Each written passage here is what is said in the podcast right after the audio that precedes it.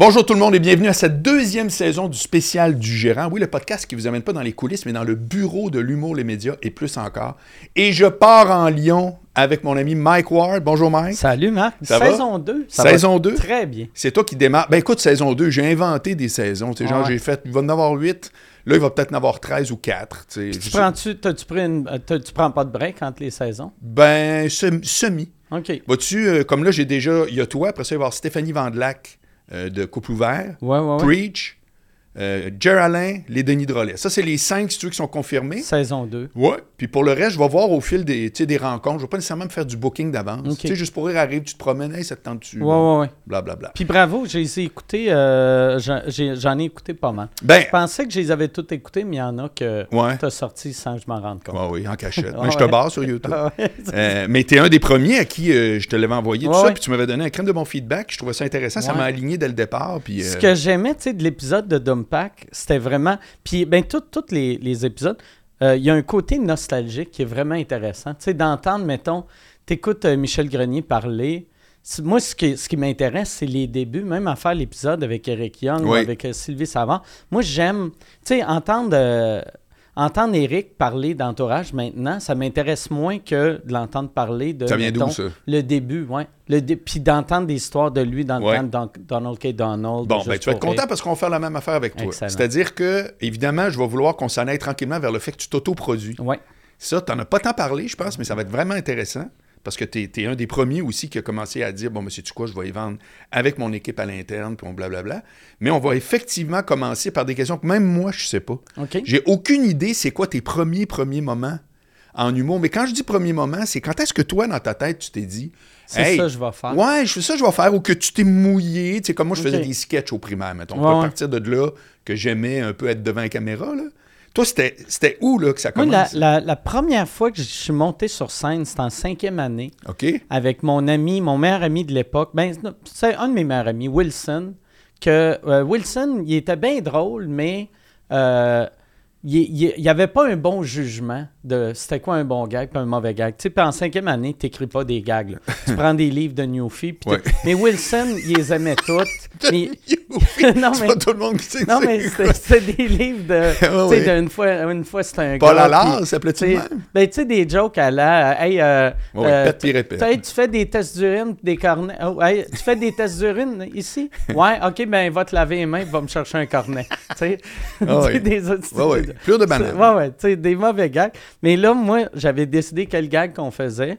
Et j'avais décidé que moi, j'allais être le straight man, lui, il allait être le punché. OK. Parce que il, il- c'était juste méchant de ma part. Il parlait, c'était drôle comment il parlait. OK. Il avait une drôle de voix. Ça, tu l'as pas dit. Fait que là, j'étais comme, c'est clair, c'est toi le Ouais, ouais, ouais, ouais, punché, ouais, ouais. là, Anyway, tu me torches. Tout le monde rit de toi. T'as juste à parler, puis c'est réglé. Puis finalement, euh, j'avais eu des meilleurs rires que lui. Puis là, j'avais fait, hey boy, ok, là, euh, le, le pun- euh, je suis- le, funny guy dans le duo. J'avais Mais vraiment. t'avais des meilleurs rires avec, en faisant juste rien ou en faisant Non, le, mais le on, punch on- final? on faisait ou- chacun, tu sais, je, je comprenais pas le concept du straight man, mais chaque fois que je voyais des duos, je voyais qu'il y en avait un plate, Oui. drôle, mais je comprenais pas que Ouais. le plate, c'était voulu qu'il soit plate pour, pour passer oui, la ben POC oui. au drôle, mais tu sais, quand t'as, quand t'as, je sais pas, cinquième année, 8 ans, là, 9 Ouais, ans, mais ça se peut-tu que tu avais pas. déjà un instinct de ça?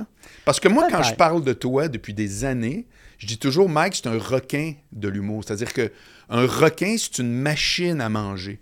Tout, tout, tout, tout son corps, son esprit, son sonore. juste, juste, juste oui, ça. puis ouais, toi, c'est comme si on dirait que t'as été faite pour prendre tout ton environnement puis faire un gag Ouais, avec. ouais. C'est que ça se peut-tu que ça commençait très peut. tôt? Ça se peut, mais euh, vois-tu, comme là, là je me rappelle, j'avais aimé ça. Puis après, ça, je l'avais complètement oublié, puis je m'en suis rappelé en écoutant, je sais pas quel épisode tu as fait, mais la, la première fois que j'ai fait du stand-up, c'était au secondaire. Je l'avais complètement oublié. Mon ami euh, Dave Riva, il était, il y avait un band de musique T'étais où, là? euh, j'ai- à, à Québec.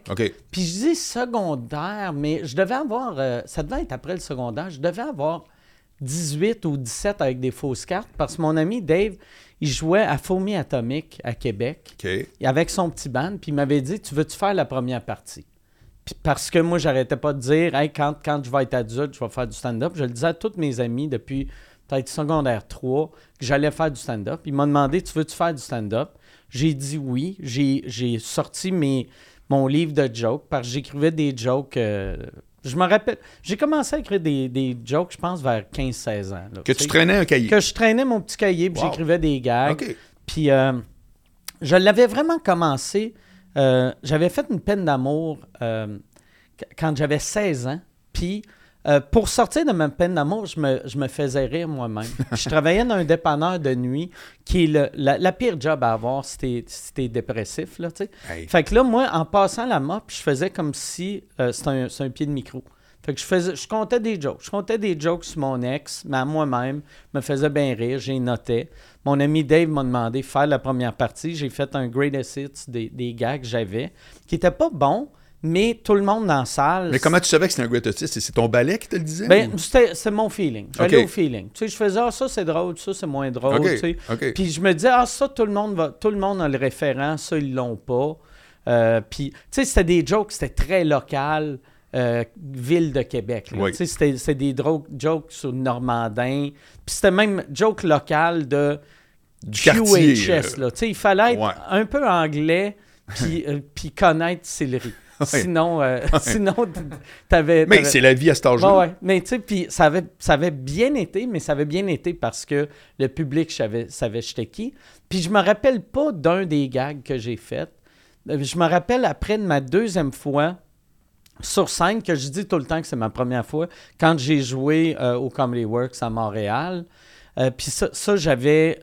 euh, Mes amis, tu sais, moi, j'avais déménagé à Montréal, puis je disais à mes amis, je m'en vais faire du stand-up. Mais j'avais la chienne. J'a- J'allais au Comedy Works à chaque lundi, il y avait des open mic. Ah, quand même. Puis j'avais la chienne de monter sur scène. Puis chaque fois que je redescendais à Québec, mes amis me disaient Comment ça va le stand-up? Ah, j'ai pas commencé encore. Comment ça? Puis là, j'expliquais Ouais, mais tu sais, je vais. Puis un moment donné, j'étais tanné de, de faire des excuses. Fait que je me suis dit Ils sont à Québec, je suis à Montréal. Quand ils vont me demander comment ça va, je vais dire ça va bien. Ouais. Fait que c'est ça que j'ai dit, ça va bien. Ouais. C'est où tu joues, puis je savais, tu sais, vu que j'allais souvent au Comedy Works. Je vais au Comedy Works, je fais des lundis, je suis là chaque lundi. Puis, ah ouais, t'es es là chaque lundi? Ouais, ouais, ouais, tu vas être là lundi? Ouais. Euh, OK, ben on va y aller. Oh, Chris, OK. Fait que là, moi, je suis retourné chez nous, puis dans le temps, euh, il y a- avant Internet, tu sais, c'était en 93, là, tu sais, j'avais fait 514, 555, 1212, qui est le qui est le 411 pour les autres villes. Ouais. J'ai pogné le numéro du Comedy Work, j'ai appelé le Comedy Work, j'ai dit Hey, je vais avoir une gang lundi soir, est-ce que vous pouvez me, est-ce que vous pouvez me mettre sur le line-up du open mic? Ils ont dit oui. Il y a 7-8 gars de Québec qui sont montés. Dans la salle, il y avait peut-être 11 personnes. Fait que, moi, j'étais, j'étais le plus populaire de la gang. Là. Ouais. Puis j'avais dit à l'animateur, j'avais dit quand tu vas me présenter, d'habitude, tu sais, un open, open mic, ils disent Hey, c'est sa première fois. J'ai dit là, tu dis euh, You guys know him, you guys love him, euh, Mike Ward. Tu sais, OK. Fait que là, je me suis fait présenter comme un Fait que habitué t'as fait de à la croire place. que toi, t'allais là régulier. Ouais. Puis ça a bien été. Puis après ça, je faisais des shows anglais. Puis en anglais, il y avait une guerre à l'époque, Comedy Works, Comedy Nest. Tu pouvais pas faire les deux. Moi, il me laissait faire les deux parce que le gars du Nest, Er- Ernie Butler, me trouvait bien drôle. Puis euh, Jimbo, il, il trouvait que j'étais pas une menace. Vu que lui, il faisait... Il est trop vulgaire, ça marchera jamais. Mais il, est- il fait Va aux deux places si tu veux, c'est pas Fait grave. que euh, va aux deux places, tu sais. Puis lui, il voulait pas me mettre les fins de semaine. Parce qu'un un humoriste, à l'époque, tu commençais les open mic les lundis. Si t'étais bon, il te mettait les mardis, oh, les mercredis, puis après, tu faisais la fin de semaine. Euh, Ernie me faisait jouer la fin de semaine. Jimbo, il me faisait juste jouer les mardis, mercredis. Puis lui, il se disait, Mike va tuer les soirées à Ernie la fin de semaine. Ouais, mais là, il te trouvait bien poche. non, il me trouvait juste déplacé, mais il me trouvait, il m'aimait bien. Il me trouvait drôle, puis il trouvait que j'étais travaillant. OK. Fait, fait que je jouais aux deux places. C'est drôle. Puis euh, euh, Maxime Martin est un, est un régulier à, au Comedy Works. Oui. euh, Sylvain Larocque. Puis Maxime était vraiment respecté à l'époque. Tu sais, il y avait. Puis là, je dis ça comme s'il était, était Non, non, non, mais, respecté. mais tu veux dire, même dans ce temps-là. Oui, oui, il y avait, tu sais, il y avait un mur de célébrités. Tu sais, il y avait, il y avait euh, euh, Jerry Seinfeld, il y avait Chris Rock, puis il y avait Maxime Martin qui était dessus. Que moi, je, je l'avais jamais vu faire Ouais. du stand-up, mais je, je- je connaissais le nom Max Martin. Tout le monde me disait, Hey, non, non, Max Martin, il est vraiment solide. Ah ouais, c'est un gars de New York. Non, non, c'est un gars, c'est un gars de Winnipeg qui vient à Montréal. Ah ouais. Puis là, j'avais appris qu'il faisait en français. Puis moi, en français, j'avais juste vu euh, les, les galas. Fait que, tu sais, moi, dans ma tête, faire de l'humour en français, c'était Daniel Lemay, Pierre Verville, c'était, c'était Ding et Dong, c'était très personnage. Puis je voulais pas faire ça. Puis là, j'étais comme, mais Max Martin, il fait dessus, il, il fait un personnage en français. Puis quelqu'un m'avait dit, non, non, il fait du stand-up. Ah. J'avais dit, puis Sylvain Larocque, il, il fait-tu un personnage? Non, non, il fait du stand-up. OK. Fait que là, c'est là que j'ai fait Oh shit, il y a- il y a- on peut faire du stand-up. Et j'avais j'avais appris qu'il y avait les lundis juste pour rire à Québec. Fait que là, moi, je pense, vu que c'est les lundis, je pense que c'est un petit show amateur.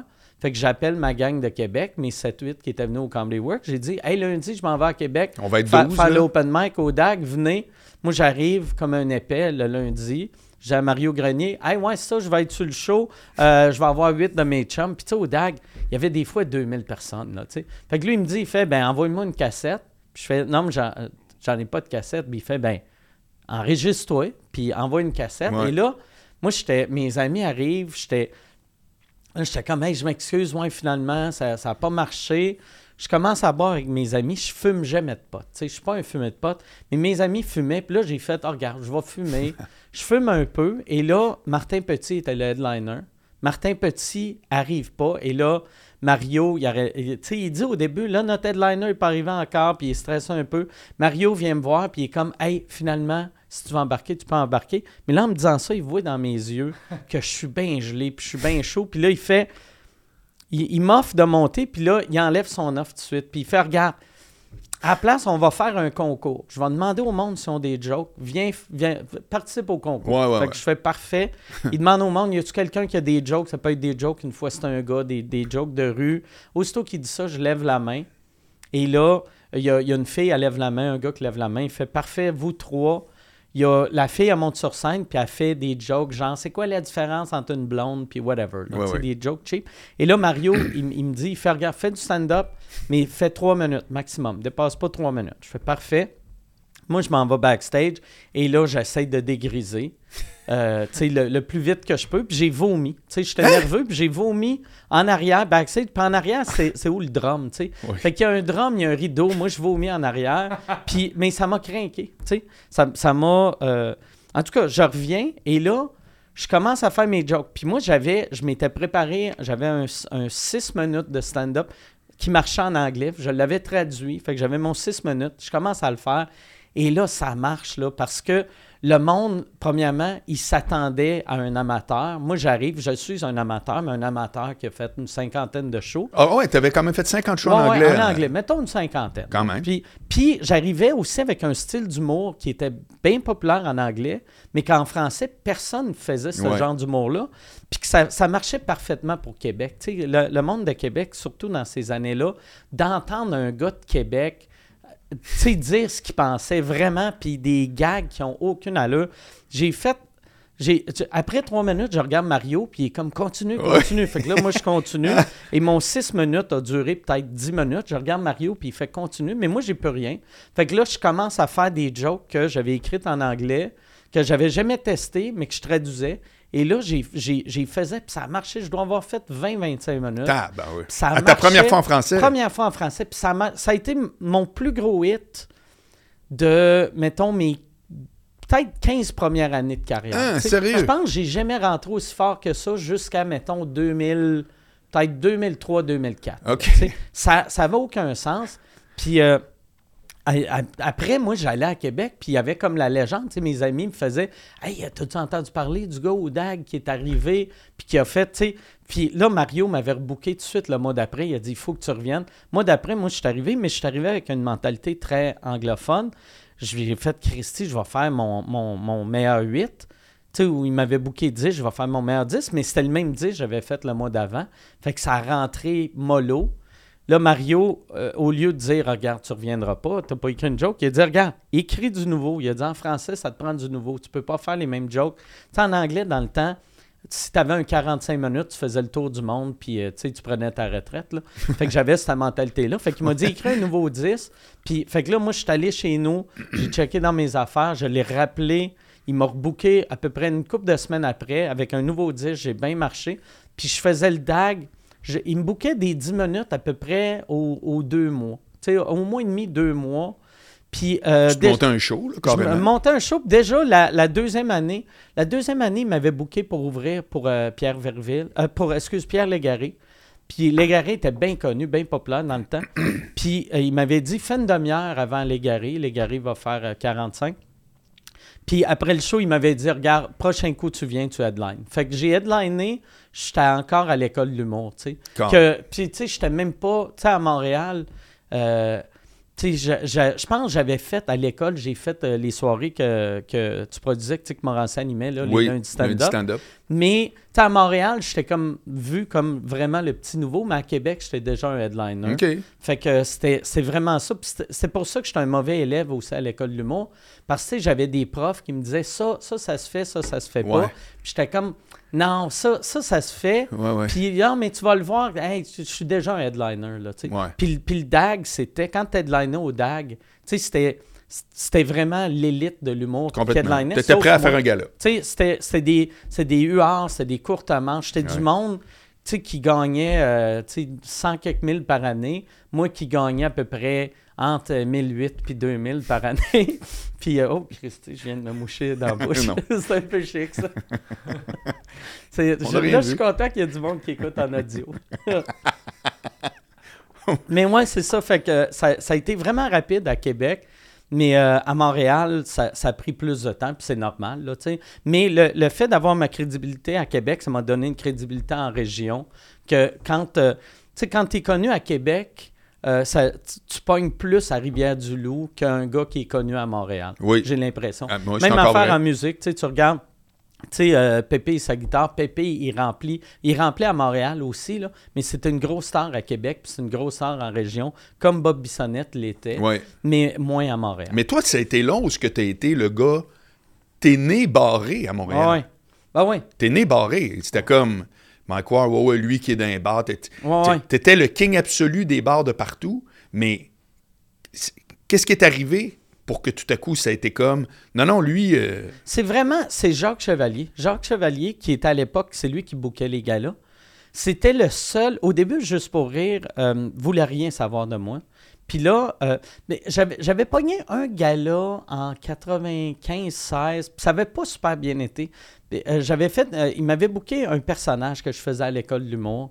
Et je faisais le Henri, que je fais Simon puis Henri avec Pat Grou. mhm. Et mon numéro finissait que je faisais monter quelqu'un sur scène. Et j'avais choisi, il y avait un monsieur en avant qui était handicapé. Je savais pas qu'il était handicapé. Il était capable de marcher, mais il y avait un peu de misère. Puis c'est lui que j'avais fait monter sur scène. Et là, ça avait fait un malaise. Zéro stagé, là. Zéro stagé. Puis tu sais, moi, je, je- c'est le monsieur qui rit le plus, Chris, c'est lui, je vais prendre. Ben oui. Fait que là, lui, il, il monte, il boite, il a sa canne. Puis là, le monde sont comme. Hey, c'est vraiment pas cool, ça. C'est vraiment pas cool, là, de prendre, prendre un handicapé. Puis tout le monde avait de l'air de faire comme si tout le monde le savait qu'il Ouais, était handicapé. ouais, sauf ouais. Fait que là, ça avait été moyen. Euh, ils m'avaient pas rebooké l'année d'après.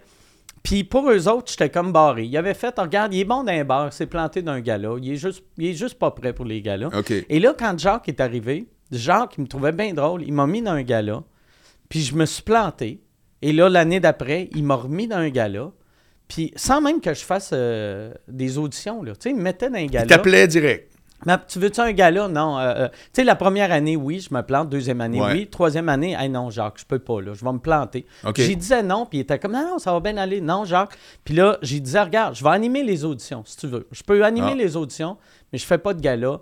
Non, non, mais viens. Puis là, j'animais les auditions, puis après, je recevais un appel de quelqu'un de Juste pour rire. Ouais, tu vas être sur le gala à Normand. Ben non, je suis pas sur le gala Normand. Ouais, oui, le numéro que t'as- Ben, c'était pas un numéro. Puis même, j'avais fait mon premier gag où ça marchait juste pour rire.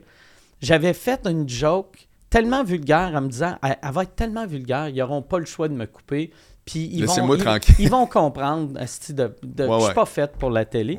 Puis ma joke, c'était mon affaire de. Tu sais, je suis arrivé sur scène, j'avais dit. euh, euh, je sais pas comment je l'a- je l'amenais. Je sais pas, je disais. Le monde pense que je suis vulgaire, mais je suis capable de faire euh, de l'humour grand public. Euh, OK. Tu sais, quand tu es en train de fourrer une chèvre, puis elle est trop basse. Puis là, là je, je commence mon affaire de même. Et là, Jacques, tu sais, j'ai dit, regarde, Jacques, je fais ça. Pour Ou- être ou- sûr, tu oui, le coupes. Ouais. Puis il fait non, fais-le. Puis il l'a mis à TV. Fait que là, moi, la première fois que le, le Québec m'a vu, Oui. grand public, c'est avec une joke de fourrer une chèvre que j'avais juste faite pour être sûr que Oui, Jacques ne me mette pas à télé. Mais puis vois-tu, ce numéro-là a été correct. Puis, puis après, il m'a rebooké à chaque année. Fait que j'étais j'étais devenu le gars qui faisait des galas, que le monde qui aimait l'humour aimait. Mais monsieur, madame, tout le monde, les VIP n'aimaient pas vraiment ça. Puis où, où ça a vraiment changé, c'est l'année que j'avais fait euh, la tournée Juste pour rire avec Dome Pack puis euh, Julie Caron puis Camp en masse. Là, j'avais fait deux galas. J'avais mon numéro à va revenir, puis j'avais mon numéro du Heckler avec Dome Pack, que les deux avaient eu, euh, avaient été des gros hits. Puis là, c'était l'année que j'avais été révélation. Puis là, j'avais vraiment senti. Puis dans ces années-là, juste pour rire, ça avait, ça avait encore un gros impact. Moi, j'ai vraiment senti le avant révélation. Ah oui, hein? Puis après, là, tu sais que là, je suis devenu pour le milieu au complet un humoriste professionnel. OK. Avant ça, j'étais le gars vulgaire Ouais. euh, qui était capable d'écrire. Puis après, j'étais. Oui, parce que tu as écrit pour beaucoup de monde. Ouais, j'écrivais pour bien du monde, puis le monde faisait. Parce qu'au début, le monde disait Ah, il est juste capable de faire de la vulgarité. Fait que j'ai fait OK, je vais écrire pour les autres, pour leur montrer que je suis capable de faire plein de styles d'humour. C'est juste moi, je choisis de faire ça. Ouais. J'ai fait ça, mais la business. Des, euh, après, le monde. Tu comme. euh, je- J'écrivais sur le show CNM. Puis la, la madame qui renaît ça, un moment donné, il avait fait tous les humoristes du Québec, sauf moi. Puis j'avais, j'avais, j'avais été à, à, à Piment Fort, fait que j'étais plus connu que la moitié ouais. du monde sur le show. Puis, euh, mais un moment donné, Pat Gros était comme, ouais, tu devrais mettre Mike. Puis il avait dit, non, Mike, c'est juste un writer. Mike, c'est juste un Devant writer. toi? Ouais. Puis là, j'étais comme, j'ai, même j'ai fait Piment Fort. Tu sais, puis Piment Fort avait un million et demi de codes d'écoute. Ouais, puis c'était- CNM ouais, puis il y avait pas de petits jeunes là-dessus, Non, non, mais, mais tu sais, mais elle, dans sa tête, j'étais juste un writer. puis après, il y avait un moment donné, j'avais fait un- mon personnage de Chabot, qui après j'ai fait dans le gros show, qui était comme une V1 de ça. Parce qu'il y avait un, y avait un des humoristes que, on arrivait le matin, à 9h, on avait un meeting, tour d'actualité. euh, euh, Quelqu'un nous disait qu'est-ce qui, est- qu'est-ce- qu'est-ce qui se passait dans la journée. On choisissait un sujet, on écrivait, on revenait à 10h30 avec un premier jet. Euh, après ça, on revenait. Là, on avait fait un petit brainstorm. On revenait après à 3 heures avec notre version finale. Puis on brainstormait, puis après le show, c'était ça le show. Puis rendu à 3 heures, il y avait un humoriste qui est arrivé que ça marchait pas son affaire, puis il a juste choqué. Ah. Il a fait Regarde, moi, j'ai pas le goût de me planter. Euh, Je suis pas là. je le fais pas. Puis là, tu sais, on est live à télé, on, on tournait à 7 heures. Fait que là, Martin Petit qui animait, il fait Hey Mike, euh, parce que des fois, pour faire rire le monde, j'imitais, de, j'imitais la tune euh, Danger Zone, puis je chantais du Scorpion, juste pour détendre l'atmosphère. Puis il a fait Hey, euh, il y, a, il y a une, il y a une- Scorpion s'en vient en ville. Ça te tente-tu de faire un sketch si t'imites Scorpions, puis t'imites euh, Whitesnake? Puis là, j'ai fait OK. Fait que là, j'ai juste improvisé un sketch. Puis la manière que je le faisais, je faisais juste du name dropping, mais du mauvais name dropping de gars que personne connaît. Tu sais, fait que c'était comme, hey Chris, grosse nouvelle, t'as-tu vu Rico s'en vient? Rico qui? Mais Chris, Rico, Rico Sanchez, euh, bassiste de Wasp. Tu sais, puis c'était juste moi qui étais insulté, puis là, Martin savait pas c'était qui Wasp. Fait que j'y chantais du Wasp. Là, je chantais du Danger Zone, Ouais, je bon. chantais. Puis c'était n'importe quoi. Puis Martin, il Mais c'est était, drôle. il était bon au public. Martin était crampé. Fait que là, moi, après ça, je m'étais dit, OK, la madame, que je suis juste un writer. Mais elle, après, elle a juste fait, ah non, mais tu sais, c'est un coup de luck. C'est un coup de Ouais, luck. mais c'est fait de même. La vie, c'est de même. Ouais, quand tu as mis quelqu'un dans une Ouais, case. c'est, mais c'est ça. Puis C'est, Ouais. c'est là que j'ai vu, tu sais. Après, souvent, tu sais, euh, j'ai, du monde qui me disent Non, non, je vais aller travailler là, je vais avoir mon pied dans la porte. Mais ton pied dans la porte, tu sais, si tu arrives à radio comme chroniqueur, t'es le chroniqueur. Si tu arrives à radio comme remplaçant, t'es le remplaçant. Il n'y a personne qui prend le chroniqueur pour devenir animateur, il y a personne qui prend le remplaçant qui donne un show. Ça arrive, là, mais c'est très, Très très, rare. rare. Fait que ça, euh, ouais, c'est ça. C'est, euh, puis, euh, je sais pas si où je m'en allais avec ça, mais euh, ouais, Ben c'est, vraiment juste pour rire qui a fait. à- tu sais, avant ça, passé, euh, j'étais, le gars vulgaire ou le writer. T'es devenu legit, là. Et là, c'était OK, OK, ouais, c'est ce qu'il fait, c'est bon, ce qu'il fait, c'est grand public, mais il y a mieux le trash que Ouais. faire du grand public, mais il est capable. Mais euh, pourquoi t'as fait. C'est depuis quand que t'as dit, moi, je- parce que t'as dit une phrase, moi, qui m'avait marqué. T'avais dit, moi, je fais du punk, Ouais, mais du vrai punk. ouais, C'est pas, du- c'est pas Avril Lavigne, là. ouais, ouais, ouais. Mais qu'est-ce qui fait que t'as décidé ça? Ben, j'avais fait. euh, moi, moi, c'est le genre d'humour qui me faisait le plus triper. Ouais. Puis à un moment donné. Mais à- tu le voyais qu'il y avait de l'adversité avec ça. Ouais. T'es pas calme. Non, non, non, ben non. Mais un moment donné, j'ai fait. J'ai fait. euh, ben, il y, a- il y a deux affaires qui sont arrivées. Une affaire, j'ai fait une corpo pour euh, Costco en 96, mettons. Ok. Fait que là, je m'étais dit. je faisais juste une demi-heure. Et là, j'avais pris j'avais peut-être une heure de matériel. J'ai pris la demi-heure la plus clean et je l'ai cleané. Fait que oh, si j'avais une joke de, de, de, de baiser, je disais euh, faire l'amour ou tu sais, j'utilisais des mots. Au lieu d'une chèvre, c'est une jument. Ah, mais tu sais, des, des petits mots taquins, là. Tu sais, j'étais de l'humour un peu taquin, là. Tu sais, des jokes de cul que tu peux faire devant ta, ta Ouais, belle-mère. ouais, ouais. À Noël, ça passe. Et là, je fais ça. Ça va moyen, puis j'ai pas de fun. J'ai vraiment pas de fun. Et j'étais sur scène, puis c'était pas si payant que ça. C'était une corpo, mettons, à 500 pièces, qui Ouais, était ouais. beaucoup pour moi à l'époque, mais j'étais comme, Hey, je me fais chier pour 500 pièces, ou je pourrais avoir du fun pour 300 pièces. Ouais. J'aime mieux faire du fun à 300 pièces. Puis je m'étais fait un calcul. Je m'étais dit, si je change qui je suis, je vais pouvoir devenir un gars qui gagne 100 000 par année, mais je serais pas heureux. Puis en faisant ma tête, je pense que je pourrais peut-être gagner un 30-40 000. Et euh, fait que j'avais choisi de gagner 30-40 000. Puis euh, Daniel Fichot m'avait dit une phrase un moment donné. Elle avait dit Toi, là, ça va être long avant que tu perces, mais un coup que tu vas percer, tu vas percer à vie. Elle dit Si tu changes rien. Mais si tu changes tes affaires, tu vas percer tout de suite, mais dans deux ans, on va t'avoir oublié parce que tu ne seras pas, tu seras pas kické pour vrai. Ouais, ouais, ouais. Fait qu'elle, elle me dit ça, Daniel, que je respectais beaucoup. Elle était à, elle était à l'école avant que moi je sois à l'école, mais je l'avais eu au cours du soir. Puis ça a été la meilleure prof en humour que j'ai eue. Et il y avait Gilbert Rozon qui m'avait dit, euh, Feu Gilbert, Oui. que je faisais un show, puis il m'avait vu, puis il était venu me voir, puis il avait dit Hey, t'es vraiment bon, mais ça marchera jamais au Québec. Il a dit Tu parles anglais, va aux États. Aux États, avec ton humour, tu vas devenir millionnaire, mais au Québec, tu vas être pauvre toute ta vie. Et là, moi, au lieu d'entendre un expert qui me dit Va aux États, moi, j'étais comme le gars qui est parti le festival pense que je suis assez drôle pour devenir millionnaire aux États. Imagine ça au Québec quand ça va pogner. Je- J'entendais ce que Mais je voulais vrai. entendre. Oui, puis c'était Ouais, ça pareil? Parce que tu- dans ce qu'il a dit, les deux- il y a les deux discours. Ouais. T'as pogné celui qui, est, qui, Ouais. qui te tape, c'est parfait. Mais moi, ce qui m'a vraiment aidé, puis ce qui a aidé, mettons, des gars comme les Denis ou, ou Jean-Tom, moi, à l'époque, j'ai commencé à faire de l'humour. D'être un peu marginal, c'était un défaut. Là, il, fallait, il fallait tomber dans deux moules. Tu avais le moule Patrick Huard ou le moule, euh, euh, tu sais, mettons, Patrick Huard, Morancy, sais, stand-up conventionnel, Martin et Matt tombaient là-dedans aussi, ou les personnages. C'est Mario Jean, Jean-Michel. Jean-Michel. C'est les deux seuls. Tu pouvais pas être, Hey, moi, je vais faire de l'absurde. Ben, tu vas être pauvre.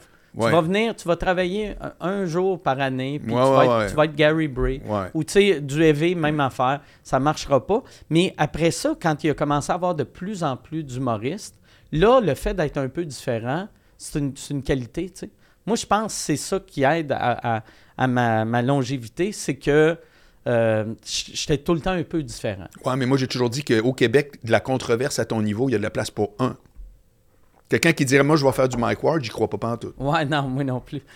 mais non, mais tu Puis comprends? même, même, même euh, si, mettons, avoir une machine Ça qu'être voyager- différent, c'est beau, là. Ah mais, ouais. mais là, encore là, je- Ouais. je, je déteste être le gars qui fait donner quelqu'un. Si quelqu'un Ouais. écoute, puis qui dit non, moi, je veux faire comme du Mike, puis tout go, là, parce que je suis zéro un donner, là. Mais il reste que. Puis c'est Louis Massicotte qui avait dit ça. C'était Louis euh, Morissette. Louis Morissette. Ben, on est dans les ça, studios. On est dans son building. On est dans son building. Louis Mascotte. C'est Louis, non, Louis Louis Massicotte, c'est un autre gars de Mascotte Québec. avec- C'est un homme d'affaires à Québec. Avec ça. sa femme Virginie Oui, exact. Salut Louis. Mais euh, qui avait dit ça en entrevue, je sais même pas dans quel truc, mais j'avais vu ça passer à la TV, puis il avait dit il n'y a pas de place au Québec pour la controverse. Puis crime, il a un peu raison. Mais ouais. toi, c'est que tu ça a été pas, tu sais, c'est une controverse de Ligue majeure, tellement qu'on pourrait dire une controverse de Cour suprême. Ah ouais, ouais. Puis au-delà de. Mais moi, je crois pas qu'un autre peut arriver en disant Moi, là, je peux pas passer à la TV, je peux pas passer nulle part, puis regarde-moi, ben, à moins qu'il passe sur Internet. Ouais, ouais. Là, ce qui est aujourd'hui une Mais réalité. vois-tu, moi, moi, je le voyais Mais tu peux être en désaccord, là, mais Ouais. j'ai- pas l'impression d'être différent, c'est fine. Mais d'être controversé dans ta différence au point que toi tu l'as Ouais. amené, moi je dis qu'il y a de la Mais- place pour un. Aussi, j'ai tout le temps été un peu bon en business. Tu sais que au début, puis Michel aussi. Michel, c'est c'est le meilleur pour vendre ses artistes, d'avoir.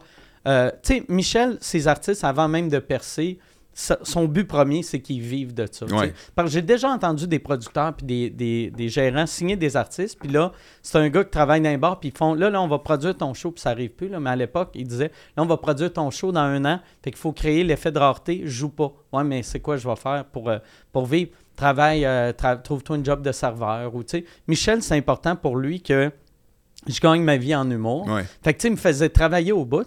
Et moi, quand, euh, quand Internet est arrivé, que je chantais que. euh, en- dans les années 90, j'avais sorti un album qui était disponible online. Ouais. Je mettais des extraits online. Des coups de téléphone aussi. il y avait des coups de téléphone, Ouais. du stand-up. C'était bon. Puis je sais, je mettais, j'avais quatre extraits, pas bien longs, mais que même, même en, en 56K, tu étais capable de l'écouter instantanément.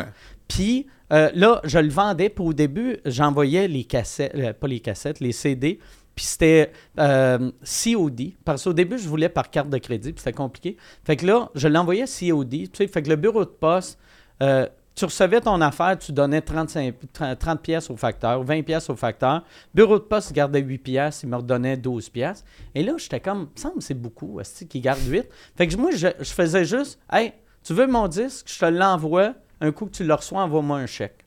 Puis il y avait peut-être 10% du monde qui essayait de me fourrer, mais même avec le 90 qui me fourrait pas, au lieu d'avoir. Ça roulait. Ouais, au lieu d'avoir l'équivalent de 12 pièces du CD, j'avais 18 pièces du CD. Ben oui, c'est bon. On a vendu comme 2000. tu sais, Fait que j'ai fait du. À l'époque, pour moi, Ben ce oui. qui était du vrai cash. Puis surtout, c'était une initiative intéressante. Puis sur le web, puis après, moi, moi c'était bien important pour moi de. Je, me- je voyais le web arriver. Puis là, je me disais, OK, là, la, la vidéo, on n'est pas là, mais l'audio est là. Fait que là, je, je savais que. Parce que la, la télé, la radio, la radio surtout, m'aimait comme chroniqueur, mais j'aimais un poste de radio, m'aurait donné une job d'animateur. Même si que chaque fois j'a- j'allais dans les meetings, je connaissais plus la radio. Je, je suis un vrai fan de radio Ouais. depuis que je suis jeune. Ouais, ouais. Puis je- quand j'étais petit, mon, mon- mon- ma sitcom préférée, c'était WKRP in Cincinnati, qui est un poste de Cincinnati. Puis j'aimais ça. Puis là, moi, je pensais asti, que les, les, les boss de radio, c'était des fans de radio aussi. Puis là, je leur parlais d'Howard Stern, je leur parlais d'AMS, je leur parlais... Puis c'était toutes des références qu'eux autres connaissaient pas. Je parlais d'André Arthur, ils savaient même pas c'était qui André Arthur. Puis comme, Chris, sort un peu de Montréal, là, tabarnak, tu sais. Puis, mais ils connaissaient rien. C'est une erreur. Tu penses que personne t'a offert d'animer une émission de radio? Ah oui, vraiment. Moi, moi je, puis ça, ça va sonner giga prétentieux, Mm. là. mais à l'époque, à l'époque de... euh, puis ça, c'est tellement prétentieux. J'essaie d'être humble, là. mais un Une moment donné, sort, sort une minute parce que je le sens gêné. Là. un moment donné, un moment donné, à Sequoia, je les avais rencontrés pour... euh, par- parce que Howard Stern était vraiment populaire. Puis là, je leur avais dit, j'avais dit, moi, je serais capable d'être le Howard Stern du Québec, si vous voulez. Mettez-moi en onde, je vais être numéro un du matin. Puis là, ils ont dit, non, notre matin, on a Brathwaite qui est, qui est numéro un. Puis j'ai fait, parfait, mettez-moi au retour. Les grandes gueules étaient numéro un. J'ai fait, euh, je pense mon genre d'humour, c'est plus le matin. Parce qu'en anglais, le- euh, du- les shock jocks étaient tous le matin. Et J'ai fait, c'est de l'humour du matin, mais mettez-moi, puis je vais, je vais aller chercher les grandes gueules. Puis là, ils ont fait, non, c'est beau, on a les justiciers masqués. Puis je leur avais dit, j'avais fait, OK, là, tu me dis que tu as les justiciers masqués. Moi, le message que je t'envoie, c'est que tu viens d'enlever ton goaler, vu que tu sais que tu as perdu. Ouais, ouais, ouais, ouais. Puis j'ai dit ça au boss.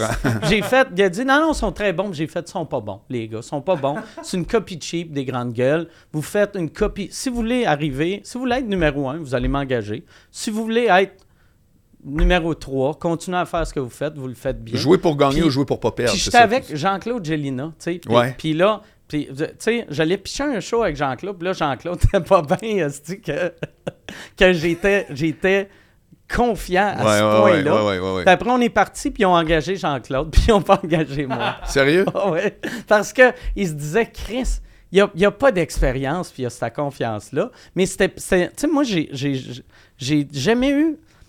Je je suis pas un gars ultra confiant, mais il y a certaines choses que je suis vraiment confiant. Tu sais, comme dans mon écriture, j'ai tout le temps été super confiant depuis le début. La, la première chose que j'avais écrite pour Tu quelqu'un rates d'autre. quasiment plus. Ben, quand, quand, euh, quand, quand j'écrivais, mettons, je me rappelle une des premières choses que j'a- j'avais écrites, c'était pour euh, euh, Cavana puis euh, Pascal Légitimus. Et Légitimus, qui était un dieu de l'humour en Europe, puis là, il me disait, non, ça, c'est pas de même.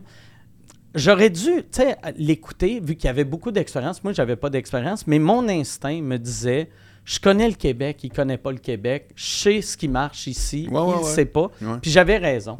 Mais, puis il y a des fois, j'ai confiance, j'ai une confiance sur des affaires. Il y a d'autres affaires, j'ai aucune idée. Fait que là, il faut que je demande de l'aide. là, tu sais, Puis j'ai pas peur de demander de l'aide, mais il y a des affaires que je suis sûr que. Ça, je le sais que c'est de même, ça marche, c'est ça qu'on fait. Même affaire, quand on a commencé sous-écoute, tu sais, tu t'as fait le premier épisode, puis j'avais demandé à toi, puis fallu, hey, j'aimerais ça juste faire un podcast. Si c'est bon, je vais le sortir. Si c'est pas bon, on le sort pas. Puis on l'a fait. Puis après, avant de le sortir, je l'avais écouté, puis j'avais fait Hey, je pense que c'est vraiment bon. Là, je l'avais réécouté.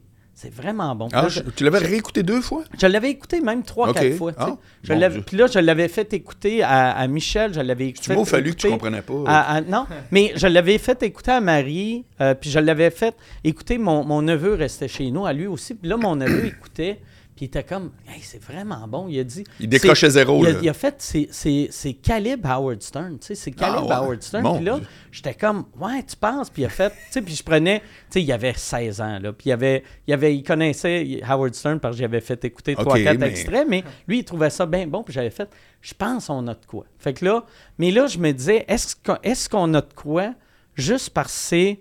C'est-tu Boilard et Fallu qui sont bons? C'est-tu le mix Boilard, Boilard Fallu, Mike qui est bon? Ou c'est-tu le. Fait que là, j'avais fait un autre épisode avec deux autres personnes pour voir si ça marchait. Puis le deuxième épisode, ça marchait encore. J'ai fait, ah, si, je pense que c'est un concept qui peut qui peut toffer. Puis ce que j'aimais, tu sais, le, le fait, tu sais, là, on fait un- une entrevue one-on-one, il- ça prend une recherche, ça prend une préparation, mais à trois, la beauté, tu n'as pas besoin de recherche, tu n'as pas besoin de, présentation, de préparation, vu que, le- les invités s'alimentent, puis toi, tu as juste à écouter un peu, puis puncher, puis laisser parler quand c'est intéressant, puis puncher quand c'est pas intéressant, ou, pas, pas quand c'est pas intéressant, ouais, ouais, mais t'alimentes, puis tu te retires. Tu mets, tu mets des bûches dans le feu. Ouais, chose qui m'a pris du temps. Ça m'a pris, mettons, euh, rendu, ça m'a pris les 50 premiers épisodes à, à pas prendre trop de 50? place. Ouais, ouais. Au début, je prenais trop de place. OK. Tu sais, au- tu sais, si j'avais un flash, je punchais. Puis après, genre, après une cinquantaine d'épisodes, j'ai fait, hey, quand c'est vraiment bon, là, je vais, je vais juste suivre. Mais comment t'as fait pour avoir des invités pendant 50 épisodes avec aucune notoriété particulière, avec une diffusion. Tu sais, nous autres, on était chums, c'est comme oui, go, mais, ouais. mais après, c'est... Les gens, parce que c'était tous tes amis, Mais 50 les- fois 2, t'avais les- 100 amis humoristes. Les, les- premiers shows, tu sais, on a fait euh, 20. Je sais- je sais pas le chiffre exact qu'on a fait par Skype. Mettons 18, que là, c'était que des amis vedettes. OK. Puis là, quand on a fait le tour, euh, j'ai arrêté parce que, anyway, il y avait un. un- c'était un vrai succès, je trouve, du milieu. J'avais. Chaque fois que je croisais des producteurs, des gérants, des, ja- des attachés de presse, des, des journalistes, ils me parlaient tous du podcast. Mais monsieur, madame, tout le monde n'entendait pas parler. Ouais. Fait qu'il y avait. Le milieu en parlait beaucoup. Fait que je trouvais ça bon pour moi parce que ça l'envoyait le message que Mike est un puriste de stand-up. Mike connaît l'humour. C'est pas juste un, un colon vulgaire, là, tu sais. Fait que j'aimais ça. Mais, euh, puis, les comedy euh, nerds, que, à l'époque, il n'y en avait pas beaucoup. Eux autres aimaient beaucoup ça. Puis je me disais, plus on va faire de podcasts, plus il va y avoir de comedy nerds. Mais euh, j'avais aussi bien du monde qui chialait sur la qualité sonore. Tu sais, qui m'écrivait Ça sonne le cul, c'est qui ton gars de son Puis j'étais comme C'est moi mon gars de son. Je fais de mon mieux. Là. Je fais, Oui. Mais change le. Puis là, tu sais, des, des, des, des experts, là, tu sais, que change le micro, change. Puis là, j'étais ouais, comme Hey, tabarnak, là, j'ai des micros Sennheiser, j'ai acheté des ordis que je fais livrer. Fait que c'était rendu, c'était quasiment plus le fun vu que je me faisais trop insulter. Fait que je Tout le temps, à chaque épisode. chaque épisode, il y avait, puis pas de temps, mais tu sais, mettons, euh, mettons 50 commentaires positifs, mais une quinzaine de Ah. Hey, fais ça de même, mets ça de même. Ouais, Une quinzaine, c'est beaucoup. C'est pas bien, juste oui. un ou deux. Là, fait que là, je m'étais dit, OK, on va prendre un petit break. Je vais, je vais demander à, à Louis Delisle de, de me faire un kit puis réaliser ça. Fait que j'avais fait, je pense, quatre ou six épisodes. J'avais loué un loft dans le vieux Montréal. Euh, je m'étais je m'étais équipé de, de caméras. J'étais allé là aussi. Euh, Louis le faisait, mais tu sais, ça me coûtait, ça me coûtait une- C'était pas-tu les petites GoPro que t'avais Ouais, mis? des petites ouais, ça. Non, Puis t'avais loué un loft pendant deux semaines, tu faisais beaucoup de Juste pour rire puis Ouais, Just for Laugh. J'avais loué un loft pendant un mois pour Ouais. faire une saison. Mais tu sais, le loft m'avait coûté 3000 pièces. Les caméras m'avaient coûté, mettons, 3-4 000. Louis me coûtait 500 pièces par épisode. Et là, j'étais comme, OK, je fais de la promo, mais je suis pas en tournée. Fait que je fais de la... Ça me coûte, asti, Ouais. 1000 pièces par épisode pour faire « Hey, euh, euh, si vous voulez me voir, attendez deux ans, puis je vais essayer d'écrire quelque chose. » Fait que là, j'avais fait « OK, fuck off », j'ai arrêté. Mais là, je sentais qu'il y avait une vraie qualité. Et là, les commentaires, c'était juste « Wow, c'est intéressant, c'est le fun. » Là, on est en quelle année à peu près? Là, on est en 2013, euh, 2011 pour la première version. Et ça, c'est 2012 ou 2013. Au début, Mike, tu postais sur euh, quelle plateforme, excuse? Au début, même, euh, euh, c'est- tu sais, on, on- on le mettait juste sur Vimeo parce que YouTube, euh, YouTube euh, laissait pas euh, des vidéos de plus que 6 ou 8 minutes. Ah, Fait qu'on le mettait sur ça, je me Vimeo. souviens pas là. Fait que j'avais, j'avais mon channel Vimeo. OK. On l'enregistrait à Skype, on le mettait Vimeo, puis on avait un fil RSS. À l'époque, tu sais, il n'y avait pas Spotify, il y avait pas, il y avait, il y avait iTunes. Fait qu'il était sur iTunes ou avec le fil RSS, tu le pognais. Et là, après ça, là, on a fait la V2, que là, il y avait une vraie qualité, que j'ai fait, oh Chris, là, on tient de quoi? Mais il faudrait le vendre à un poste de télé ou il faudrait le vendre à quelqu'un, puis je voulais pas...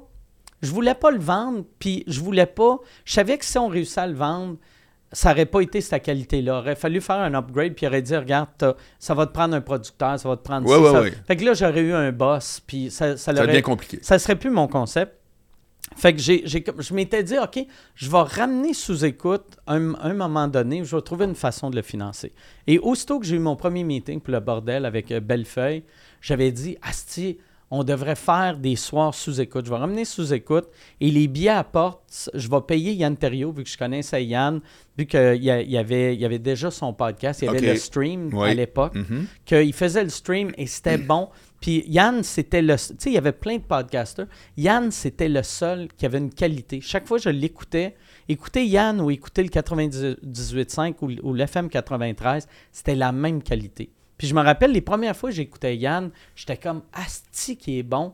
C'est lui là, dans deux semaines, Asti, le FM 93 va venir le chercher, le 98.5.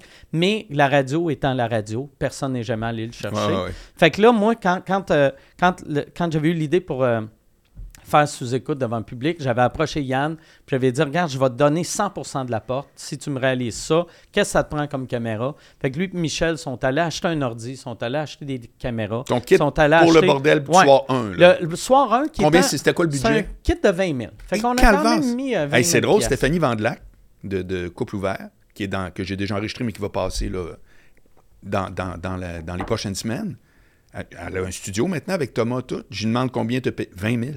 Oui, mais c'est parce qu'à l'époque, à l'époque, un, un, un micro, tu sais, on n'avait pas de micro, là, mais à l'époque, ju- juste le, le switcher, Ouais. c'était 10 000 piastres, Eh tu sais. boy. Tout était cher. Tout est Non, mais pour- je te dis ça parce que. Ça coûte tout le temps 20 000. Ouais, mais non, mais j'ai l'impression qu'à l'époque d'iPhone, c'est rendu, tu sais, Ah pour ouais. 622 pièces, Ah pas ouais. vrai, là. Quand tu veux de la vraie qualité comme toi tu fais. Ouais. Mais, mais tu sais, comme le, le kit de 20 000 qu'on a eu, si je rachetais ça aujourd'hui, il me coûterait à peu près 350 pièces. Sais, parce que c'était des petites caméras cheap. mais, Tu sais, une petite caméra Caster serait 129 pièces, mais à l'époque, une petite caméra cheap, c'était 800. OK. Fait que tu sais, quatre petites caméras cheap à Ouais, ouais, 800, ouais, ouais, t'es déjà à 2004. T'as as le switcher à Fait que 12 donc, Yann, 000, il connaissait ça. l'ordi. Puis Yann, tu sais, Yann, qui était un ancien monteur de TQS. Ben oui. Fait que moi, c'est ça que j'aimais. C'était un gars de télé. À la base, c'était un gars de télé qui faisait du web, puis il faisait du web audio et vidéo. Fait que je me suis dit, c'est lui, ça me prend. Ben oui. Puis là, j'y donnais l'argent. Fait que là, moi, j'avais pas de stress. tu sais. Moi, je me disais, on peut continuer à faire ça tant que ça me coûte rien. Ça m'a coûté 20 000 pour le partir, mais après ça. Puis je- Ça t'énervait pas? ça m'énervait pas parce que je voyais ça comme un infopub pour mon prochain one-man show. Puis c'était à l'époque, euh, ça, c'est- ça, c'est en 2015, fait que je, je pense que je lançais mon show chien.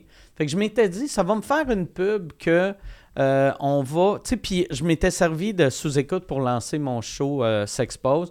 Fait que je m'étais dit, à la limite, je ferai pas d'argent, mais ça va me coûter... euh, ça va me sauver 20-25 000 de, de, De- promo, de, OK. de pub, là, tu sais. Puis c'était quoi tes chiffres vite de même? Quand t'es arrivé au bordel, t'avais combien de views par épisode?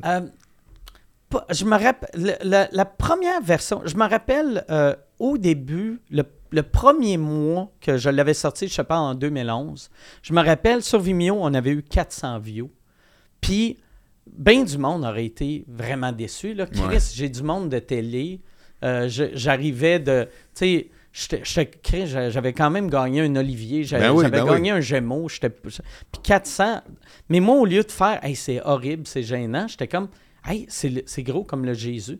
Fait que j'ai eu le, le public de Jésus sans me déplacer. Ouais. Après le deuxième mois, j'étais rendu peut-être à, à 1004, 1008. J'ai fait, oh, j'ai j'ai euh, quasiment deux petits Saint-Denis Ouais. ou un gros Saint-Denis. Ouais, après, rendu, après une couple de mois, ça n'a pas pris de temps qu'on t'es rendu à, à 40 000 par mois dans la première version.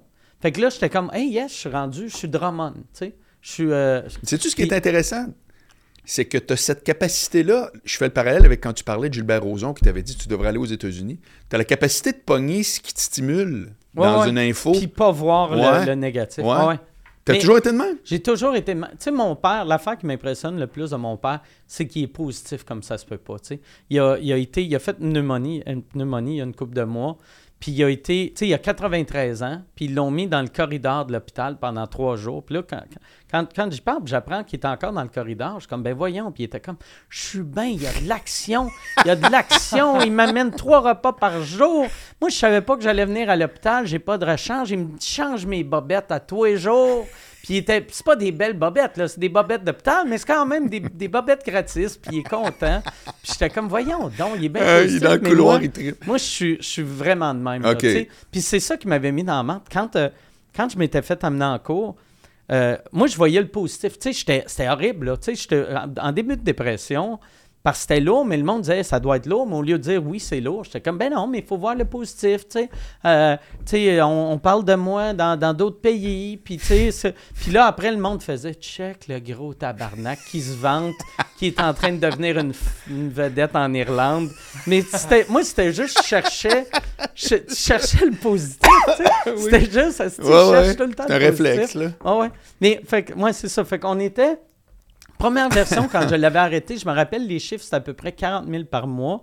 Deuxième version, euh, les chiffres étaient un peu plus bas. C'était plus de qualité, mais un peu plus bas. Que là, on était dans les alentours de peut-être 25-30 000 par mois.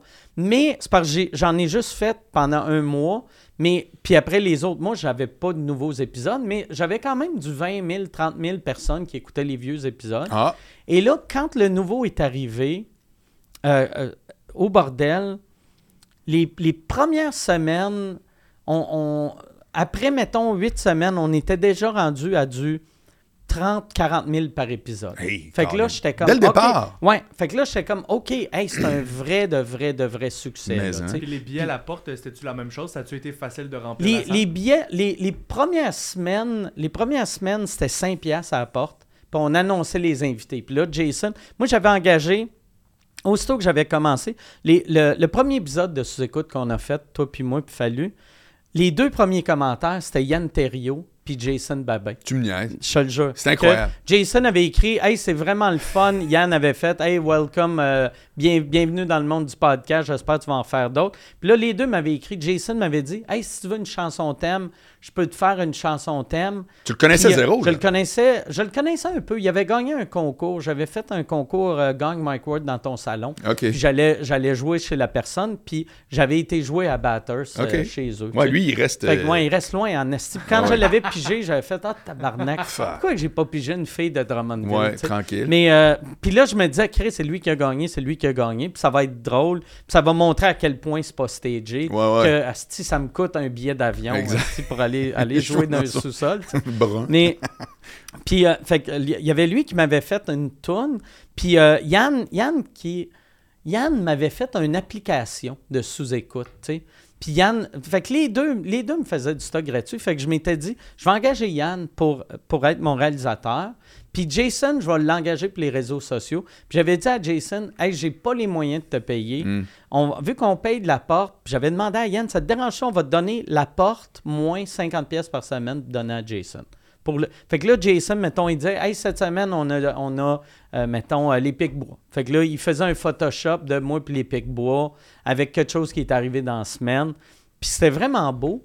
Mais je, je remarquais que de semaine en semaine, quand j'avais des invités connus, c'était pas la même crowd exactement. je l'avais vu, euh, on avait annoncé Jay du Temple. Et là, le show commençait, ça marchait un peu. Mais là, la, crowd à Jay du Temple, c'était que des filles de cégep, que Ah, il est bien beau, Jay.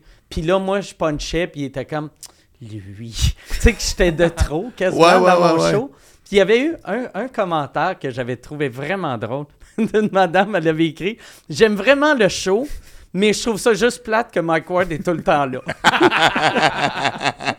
fait que là, je m'étais dit, OK, on peut plus annoncer. Puis là, c'était rendu qu'on était pas mal plein tout le temps. Fait que je me suis dit. Non, mais attends une minute. Ton réflexe n'a pas été de dire on va prendre tel ou tel artiste. C'est je continue à prendre qui je veux, mais on l'annonce Mais on l'annonce plus. Non, mais c'est intéressant, Ouais. tu aurais pu prendre l'autre décision. Fait que là, là, je me suis dit, on va faire la technique euh, ben, que, que le bordel fait, que tu sais, tu vas, euh, tu vas au bordel, tu sais pas c'est qui tu Non. vas voir, mais si, vu que c'est de la qualité, tu seras pas déçu, Ouais. tu vas retourner. Ouais. Fait que là, j'avais assez confiance en sous-écoute que je me disais, t'arrives, même si taillis, mettons, on va dire, euh, on, va prendre... euh, on va, on va prendre toi, vu que t'es là, parce que sinon, euh, c'est mauvais. Mais mettons, taillis Marc Boilard, puis t'arrives, puis c'est l'invité, c'est Marc Boilard, tu vas faire Chris. Avoir su c'est Marc Boilard, j'aurais pas acheté, mais après deux minutes de show, tu fais Asti que c'est bon. Puis Chris, il est bon, Boilard, tabarnak. Je pensais que je l'aimais pas, mais il est drôle, puis il est intelligent, Asti, puis il est pertinent. Puis tu, tu deviens fan de Marc Boilard. Puis c'est ça que je voulais. Je voulais que le monde tu peux pouvoir renverser du monde, là. que tu sais pas c'est qui, puis tu sais que, que j'annonce, mesdames et messieurs, Yvon Deschamps, ou mesdames et messieurs, euh, Jer Alain, que, ou la, la première fois de Jer Alain, que, tu sais, c'est sûr, tu es plus excité que c'est Yvon, mais après cinq minutes, Ouais, tu sais, ouais, les, moments magiques de sous-écoute, c'était souvent des, des nouveaux, leur première Carrément. fois. Puis moi, je suis vraiment fier de ça. Tu sais, que, tu sais, Arnaud Soli, c'est la première grosse chose qu'il a faite. C'est sous-écoute. Christine Morancy, même affaire. Euh, les Pic-Bois, il y a, il y a- il y a tellement de monde que, que la télé leur, leur donnait pas de chance, Ouais. vu qu'il y avait peur de leur donner une chance. Mhm. Puis ça, ça a fait aussi que, moi, à l'époque que j'ai commencé, il y avait un peu de comedy nerd à cause du show euh, En route vers mon premier gala, mais c'était très limité. Il y avait des fans d'humour, puis moi, je, disais tout le temps en joke que un, un- quelqu'un qui dit Moi, je suis fan d'humour, moins à cette heure, là, vu que là, les fans d'humour sont devenus plus connaisseurs, mais des fans d'humour des, des années 80-90, j'ai voyais comme des, euh, un obèse qui parle de dessert. OK. Tu sais, moi, là, je veux quelqu'un mince qui me dit c'est quoi son dessert préféré. Parce que je sais qu'ils les aiment pas d'habitude, les desserts. Ouais, ouais, ouais. Tu sais, si toi, tu me dis les millefeuilles sont vraiment bons, je fais Chris, ça doit être vrai parce qu'il est maigre, mais un gros tas de marde que tout est délicieux. Tu, sais, tu lui Non, donnes un comprends. Joe Louis, tu lui donnes ouais, ouais, ouais. une bouteille pas un grand de, sirop. Il, aime tout.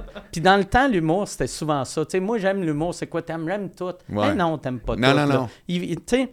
Il- y a du monde qui vont aimer plus euh, le genre des Denis, il y a du monde qui vont aimer plus ce genre de Morancy, mais tu peux aimer tout. Il y en a qui aiment vraiment tout, mais c'est rare, tu sais. C'est comme en musique, tu sais. Je suis fan de musique. Il y en Ouais. a des fans de musique, Ouais. mais il y a plus. Non, c'est parce qu'on est habitué à l'expression, mais elle se peut juste pas. Ouais. Parce qu'à un moment donné, t'es fan de plus que ça. Ouais, tu sais, comme, tu sais, fan de musique, il y en a que, mettons, tu vas aimer le country, tu vas aimer le rock, tu vas peut-être tolérer le jazz, tu sais, mais Ouais, tu ouais. seras pas genre, oh yes, alright, orchestre symphonique à soir, demain je m'en vais voir euh, j'ai des tickets pour tout, euh, yes, tu sais, Ouais, ouais.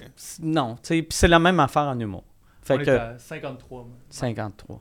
Parfait, on a le temps, c'est bon. C'est parce que il y a- je lui demande tout le Je temps, sais, ouais. juste un petit peu avant Moi, j'écoute le podcast, puis euh, tout le temps, euh, Ouais. c'est pour ça que je parle vite, je veux... Je prends même pas le temps de prendre une gorgée. J'en ai des affaires à dire. Il me reste 7 minutes, là. T'avais de me faire faire Trois minutes, Non, de- non, non, cette saison. de me faire Alors, attends, je suis content de le dire, cette saison, on bosse clair. Ah ouais? Ouais, avant, je voulais faire des 60. Ok. Parce que je trouvais que toi puis tout, vous étiez tout le temps dans les Ouais, 2h15, on est je tout le fais temps. tant de minutes. Mais moi, il y avait une affaire, ça, un moment donné, Michel, on a eu cette discussion-là, puis là, Mi- Michel, je- il, pense comme moi, là, mais au début, il me disait, le show est trop long. Tu sais, au début, il faisait, c'est vraiment trop long. Il dit, moi, souvent, quand j'écoute, après une heure et demie, je suis tanné, j'ai plus le goût d'écouter. Puis moi, ma réponse, c'était, ben arrête d'écouter. Ouais. Tu sais, arrête de. Tu sais, puis quand le monde disait, ouais, c'est trop long, tu sais, moi, moi, moi j'en prendrais pour une demi-heure. Si tu fais une demi-heure, puis j'étais comme, ben écoute une demi-heure. Ouais, ouais. Puis après, Ouais. arrête. Non, c'est très drôle. Je t'oblige pas de. Non. Tu sais, le podcast dure deux heures. Puis Guy Laforce a dit une grande phrase, donc je le cite parce que c'est, c'est- je vole pas les, les, les- les- euh, je vole pas rien, là, tu sais. Puis il a dit, parce qu'on parlait de ça, la longueur des podcasts. Puis il dit, t'as-tu entendu une seule fois dans ta vie quelqu'un dire, hey, ça c'est vraiment bon, mais c'est trop long. Hmm. T'as-tu déjà entendu Non, ça? jamais. Ça se peut pas. Ouais. Fait qu'au pire, comme il dit, après une heure, moi Ah, j'en ai plein de casses, c'est tu tout. Ah ouais. Ouais, effectivement. Donc, t'arrives à sous-écoute, Ouais. et il y a une affaire que je veux qu'on aborde, c'est que encore, j'ai entendu Michel, il était cité dans un article dans la presse qui est, il y a un genre de festival de podcast à Gatineau. Puis il dit ça a pris sept ans euh, avant que ça devienne rentable. Ouais. Bon, Ben, parce- c'est quoi à peu près le time frame là, de C'est que, nous. euh, décortique ça un peu. mais, ça, ça c'est parce qu'il calcule le- de 2011 à, à 2011, 2012, 2013, ça me coûtait de l'argent. Puis après, à partir de 2015, euh, je faisais pas d'argent, mais ça me coûtait rien. Fait que ça, ça pour moi, c'était une grande victoire. Oui. Puis au début, on essayait d'avoir des commanditaires. Puis on, on- on a signé avec deux agents de, de commandite que eux autres me disaient, les deux, Hey, tu vas faire bien du cachet. Ils voyaient mes chiffres, Hey, non, non, moi je peux. Puis ils réussissaient pas à vendre des pubs. Fait que moi, au début, je prenais, je prenais des, euh, des, euh, des comptes, euh, je sais pas comment tu appelles ça, là, mais tu sais, comme Amazon euh, Affiliate. Là. Oui, oui. Fait que là- de ça. Tu dis, Ouais. allez via ton site si Puis- vous avez acheté de quoi, Puis puis là, là, ça là, te je donne une faisais, commission. prenez, prenez, prenez, allez sur mwamazon.com. J'achetais des liens, puis je mettais juste MW avant, puis ça l'envoyait un lien. Puis fait que là, je faisais un peu d'argent avec ça, mais c'était quasiment rien. Puis Amazon, tu n'as pas le droit de faire ça. Ils n'aiment pas ça. Ça prend un lien que tu cliques. Fait que, mettons, le premier mois, j'ai fait, je me suis fait 1500, puis j'ai fait, hey, c'est bien bon. Deuxième mois, j'ai reçu une lettre qui disait, hey, t'as pas le droit de faire ça.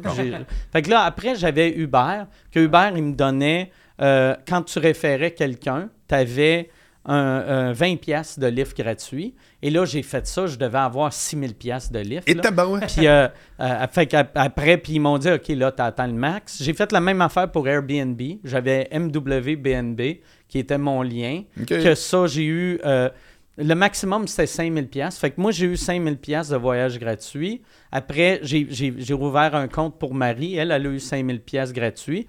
Après, j'avais demandé, j'avais offert à... euh, je me rappelle plus quel humoriste. J'avais dit, hey, euh, si tu veux, je vais te transférer vers ton compte. Fait que- mais rendu là, ça, ça marchait déjà plus. Là. Mais j'ai eu comme 10 000 pièces de voyage gratuit, mettons 12 000 de gratuit. Puis après, mais c'est toutes des, des- des affaires de même. Ça marchait pas. Et euh, là, c'est, c'est, au début, c'est, c'est Planet Oster qui a approché Michel, qui ont dit Hey, nous autres, on aimerait ça annoncer. Parce que moi aussi, la raison pourquoi je voulais mettre des pubs, je voulais mettre dans la tête des annonceurs qu'il y a des commandites. Fait que la, la première fois que j'ai annoncé, j'annonçais des, des soit, soit des faux commerces ou des vrais commerces que je disais Hey, venez à Mazda Saint-Eustache. Mazda Saint-Eustache existe même pas. Sérieux? T'as déjà plugué des vrais commerces? des- mais des vrais commerces qui n'existent pas. Tu sais, OK. mettons, hey, venez à, venez à, à Mazda Blainville, puis peut-être Mazda Blainville, il s'appelle Mazda Saint-Martin. Ouais. J'étais comme, viens à Mazda Blainville, si tu dis que c'est moi qui te- va t'envoyer, on te donne un truc gratis. Puis c'était tout le temps des hosties de promo. Euh, Utilise le code promo, euh, lèche-moi le cul. Puis, euh, c'était tout le temps des hosties d'affaires. Pas de sens, juste, juste pour me faire rire, moi. Puis après, je m'étais dit, je m'étais dit, au lieu de faire juste des niaiseries, je vais, je, vais, je vais faire des vraies choses, mais avec un affiliate programme. Et là, Planet Oster nous a contactés puis ils ont dit Hey, on aimerait ça, on aimerait ça annoncer. Mais euh, c'est eux qui ont dit, c'est eux autres qui ont dit le prix à Michel ou ils ont dit c'est combien Puis Michel a fait? C'est 500 pièces. Il a juste dit ça de même. Ils ont fait parfait. Fait que là, moi, je faisais une pub pour Planet Oster avant le podcast et après le podcast pour 500 pièces. Et là, nos chiffres montaient, montaient, montaient, puis ça restait 500 pièces. Puis après, il y a eu Terrien Terrien qui est arrivé, puis il y a eu une coupe d'autres qui sont arrivés. Mais c'était tout le temps 500 pièces. Puis à un moment donné, asti, je regarde, tu sais, le, le coût par mille, puis j'étais comme, hey, euh, Planet Oster, qu'on y fait deux pubs, techniquement, ça devrait être 4000 puis on y fait à 500, va falloir changer les prix. Mais chaque fois que j'en- j'engageais, mettons, des, des vendeurs de pubs, Ouais. il me disait tout le temps, non, non, non, nous autres. Fait que là, j'avais dit à Michel, hey, au lieu d'engager des agences, de faire affaire avec des agences, engageons des vendeurs de pubs. On va, moi, je, je- je m'étais dit, je vais donner 500 pièces de salaire par semaine, plus une commission. Tu sais, mais 500 pièces en garantie, mais en commission. Puis ce qu'ils vendent, euh, c'est ça qu'on va avoir. Luc, qui est, le propriétaire du pub quartier latin, qui était à l'époque un vendeur chez Labatt, puis c'est le directeur des ventes chez Labatt. Je sais pas son, poste exact, que lui, il s'ennuie de la vente un peu. J'ai dit, hey, tu veux-tu me gérer ça? Fait que lui, il me gérait ça. Et là, aussitôt que j'ai engagé mes, deux premiers vendeurs, là, là je suis allé d'avoir tu sais, mettons 1000 pièces par épisode de pub, à là, on est rentré dans 10 000 pièces par épisode. Aïe, là, écoute, non, non, vraiment, ça a fait un esti switch. Puis je me sentais mal pour, mettons, Planet Oster. Vu que lui, au début, c'était 500 pièces, je lui faisais des pubs de 4 minutes. Puis là, on était comme, ouais, c'est ça. Là, là c'est rendu euh, 3005 pour 30 secondes. Il était comme, attends une seconde, là, Ouais, moi. Puis là, des fois, il appelait Michel, puis il dit, je vois que le rendement, c'est moins que dans le temps. Mais c'est sûr, parce que on te donnait 20 000 pièces de pub gratuites. C'est ça, là. Fait que là, on avait ça, puis à peu près en même temps, euh, euh, on commençait à vendre la pub, faire de l'argent avec la pub, mais pas tant. Et c'était Jean-Thomas qui me disait tout le temps, pars-toi un Patreon, pars-toi un Patreon. Et c'était Sylvain Simard qui m'avait comme je l'avais rencontré, puis là, j'avais dit, je pense partir un Patreon. Puis là, il, me parlait de, Radio X à Québec. Puis il disait, tu sais, Jeff, il a, a, juste 700 abonnés, puis il donne bien, bien, bien des heures. Toi, tu penses que tu vas être capable d'aller chercher euh, autant. Puis là, je suis serais pas capable d'aller chercher autant de monde que Jeff. Puis Jeff, c'est 7 pièces par mois. Moi, je vais mettre ça deux pièces par mois audio, trois pièces par mois vidéo. Je voulais que ça soit tellement pas cher juste pour attirer du monde. Puis je m'étais dit, ça sera pas payant, mais je vais faire un peu d'argent avec ma, pub. Euh, puis, tu sais, un peu de. Tu sais, je ne suis pas rendu à 10 000 par épisode rendu quand j'ai parti le Patreon, mais maintenant, je me dis, je vais faire 2-3 000 par épisode avec la pub. Si je suis capable de me faire 4-5 euh, 000 par mois avec le Patreon, puis si on vend 4-5 000 de t-shirts, puis on vend 4-5 000 de billets, tu sais, à, 4-5 000 fois 4, ben oui. tu es rendu à 20 000 par mois. Moi, j'étais bien heureux ben avec ça. Puis, fait que fait que j'ai buildé comme les quatre affaires ensemble. Ben, on a buildé les quatre affaires ensemble. Patreon a, mieux pogné qu'on s'attendait. La pub a mieux pogné qu'on s'attendait. Euh, Yann, au début, on lui donnait 100 de la porte, mais après, quand on a, on a, monté le prix, on a fait Hey Yann, on va te donner un salaire de base parce que, tu sais, on disait, Chris, Yann, on n'est pas pour y donner 22 000 par semaine. Là, ben non, pas, ben non. Pas, tant que ça. Là. Mais tu sais, au début, on y donnait 100 de la porte. Puis des fois, moi, Michel, quand on voyait, ah, tu sais, mettons, les, les, deux, trois premiers mois, ah, si on a juste vendu 200 pièces de billets, on y donnait, mettons, 400-500 pièces. Puis moi, pour qu'il y ait un vrai salaire. Puis moi, dès le départ, mon but, c'était, je voulais que Yann, Yann gagne au moins 50 000 par année avec sous-écoute. Tu sais, vu que c'est une job à temps partiel, je me disais, 50 000 temps partiel, c'est très bon. C'est malade. Ben Puis je voulais qu'après ça, un coup que. Euh, tu sais, ça, c'était le premier objectif, c'est que Yann puisse vivre de ça. Et Yann, assez rapidement, il a réussi à vivre de ça. Puis Yann, il est bien bon qu'il s'est servi un peu de sous-écoute pour bâtir ses affaires. Fait que Yann, il a un vrai roulement. Yann, il a un, il a un vrai bon salaire à ce temps. Jason, même affaire. Jason, il avait une vraie job. On lui donnait 50 pièces par semaine. Puis après, c'était rendu 100 pièces par semaine. Puis après, c'est devenu, devenu qu'il y a un vrai salaire. Puis Yann et Jason ont un, pourcentage de mon Patreon. Fait que ça leur fait, ça leur fait des bons revenus. Ah c'est important pour moi. Ouais, ouais. Puis euh, c'est ça. Mais, puis on a enlevé, au début, je mettais le nombre de Patreons que j'avais. Puis je l'avais enlevé parce que le monde, j'ai remarqué, aussitôt que le monde voyait le chiffre, il pensait que je gagnais dix fois plus. Parce que c'est un peu, tu sais, comme quand tu apprends que, mettons, quelqu'un ne connaît pas l'humour, tu fais Hey, Mike Ward a vendu 100 000 billets. tu fais Chris, 100 000 billets, c'est 50 pièces le billet. Tabarnak, il a fait 5 millions. Ouais. Il a Chris, il a fait 5 millions. Mais, mais, tu réalises pas que sur le 50 pièces, il y a 12 pièces de frais de service, il y a 6 pièces de taxes. Un producteur. Il, faut que tu payes le producteur, ah il faut que tu payes la salle, tu ah payes l'attaché de presse, tu payes. Fait que tu sais, tu fais tu vends 100 000 billets, tu fais peut-être, tu fais quand même peut-être 800 000. Là, tu, sais, tu, fais, tu, fais, tu gagnes crissement bien ta vie, mais tu es loin du 5 millions. J'avais entendu dans le temps Martin Matt, euh, quand il avait fait le centre Vidéotron, je ne me rappelle plus c'était quel poste à Québec, que là, les gars parlaient Hey, Martin Matt, si tu payant, il y a, il y a 6 000 personnes à 50$, il s'est fait 300 000. Puis Martin, j'ai regardé son horaire, il joue à chaque fin de semaine, il se fait 600 000 par fin de semaine. Ça, c'est 2,4 millions par mois. J'étais comme Ouais, mais peut-être Martin Matt, quand il est à Thetford Mines, c'est un peu moins payant que le centre Vidéotron. Puis peut-être le centre Vidéotron, il faut le louer je sais qu'elles sont bien fins. Là, PKP, il est cool. Là. c'est quand même un homme d'affaires. non, non, tu as raison. Il y, en a pour qui c'est une équation. C'est le nombre de fait là, là, moi, quand le monde voyait, c'est quand je pense quand on a pogné comme 3-4 000, c'est Vu qu'au début, c'est 2-3 piastres, puis tu sais, c'est un, slow build, là, tu sais. C'est 2-3 piastres, puis à un moment donné, j'ai fait, il y a le 2-3 piastres, puis on va mettre un forfait à, à je me rappelle plus si le premier c'était à 25 pièces que juste pour le gag, d'avoir 2, 3 et 25.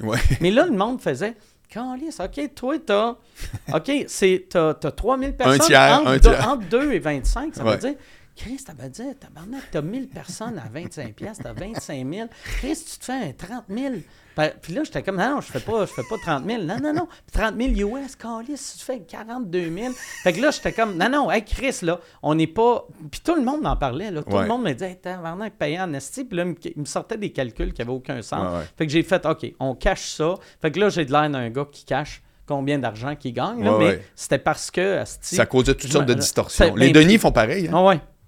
Ben, t'as quasiment pas le choix parce que, tu sais, euh, moi, je suis content que je vis bien de ça, mes fans sont contents que je vis bien de ça, mais le monde ont, ont aucune idée, puis il y a, y a- y a de quoi de vraiment drôle, tu sais, je, je, je rate des nouvelles affaires de ce temps-ci, puis je suis au bordel, puis j'ai un numéro sur l'argent, puis je demande à un gars, je fais, comment, euh, comment tu penses que je gagne par année? Puis lui, bien sérieusement, il m'a regardé, puis il a dit, 5 millions.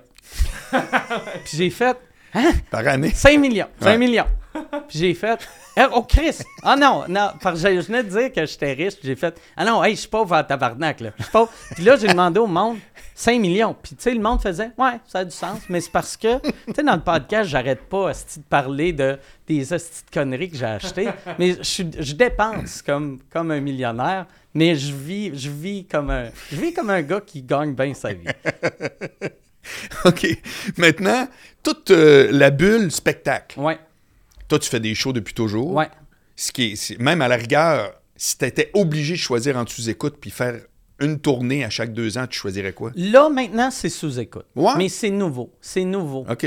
Mais, puis, mais j'aime ça. Vois-tu, comme là, les débuts de tournée sont plus le fun que le podcast. Mais la- moi, je- moi, ce que j'aime en ce moment, c'est la, le bout entre la création puis le début du ça commence à être bon. Tu sais, le, le- la vraie création, j'aime pas ça parce que ben, j'aime les, les moments forts. Tu sais, mettons, tu testes de quoi la première fois, ça marche, c'est le meilleur feeling au monde. Puis c'est c'est ça que j'ai avec sous-écoute quand ça marche. Mais avec des nouveaux numéros, je l'ai encore plus vu que là, c'est planifié. Puis là, je vais dire ça, je vais faire ça. Puis quand ça marche, c'est un hype pas possible. Mais quand ça marche pas, c'est comme Ah, câlisse de tabarnak. asti, Ça fait 30 ans que je fais ça. Puis je me pète encore la gueule. Pourquoi je me pète la gueule? Ça n'a aucun sens. Que Chris, lui, ça fait. C'est son huitième show.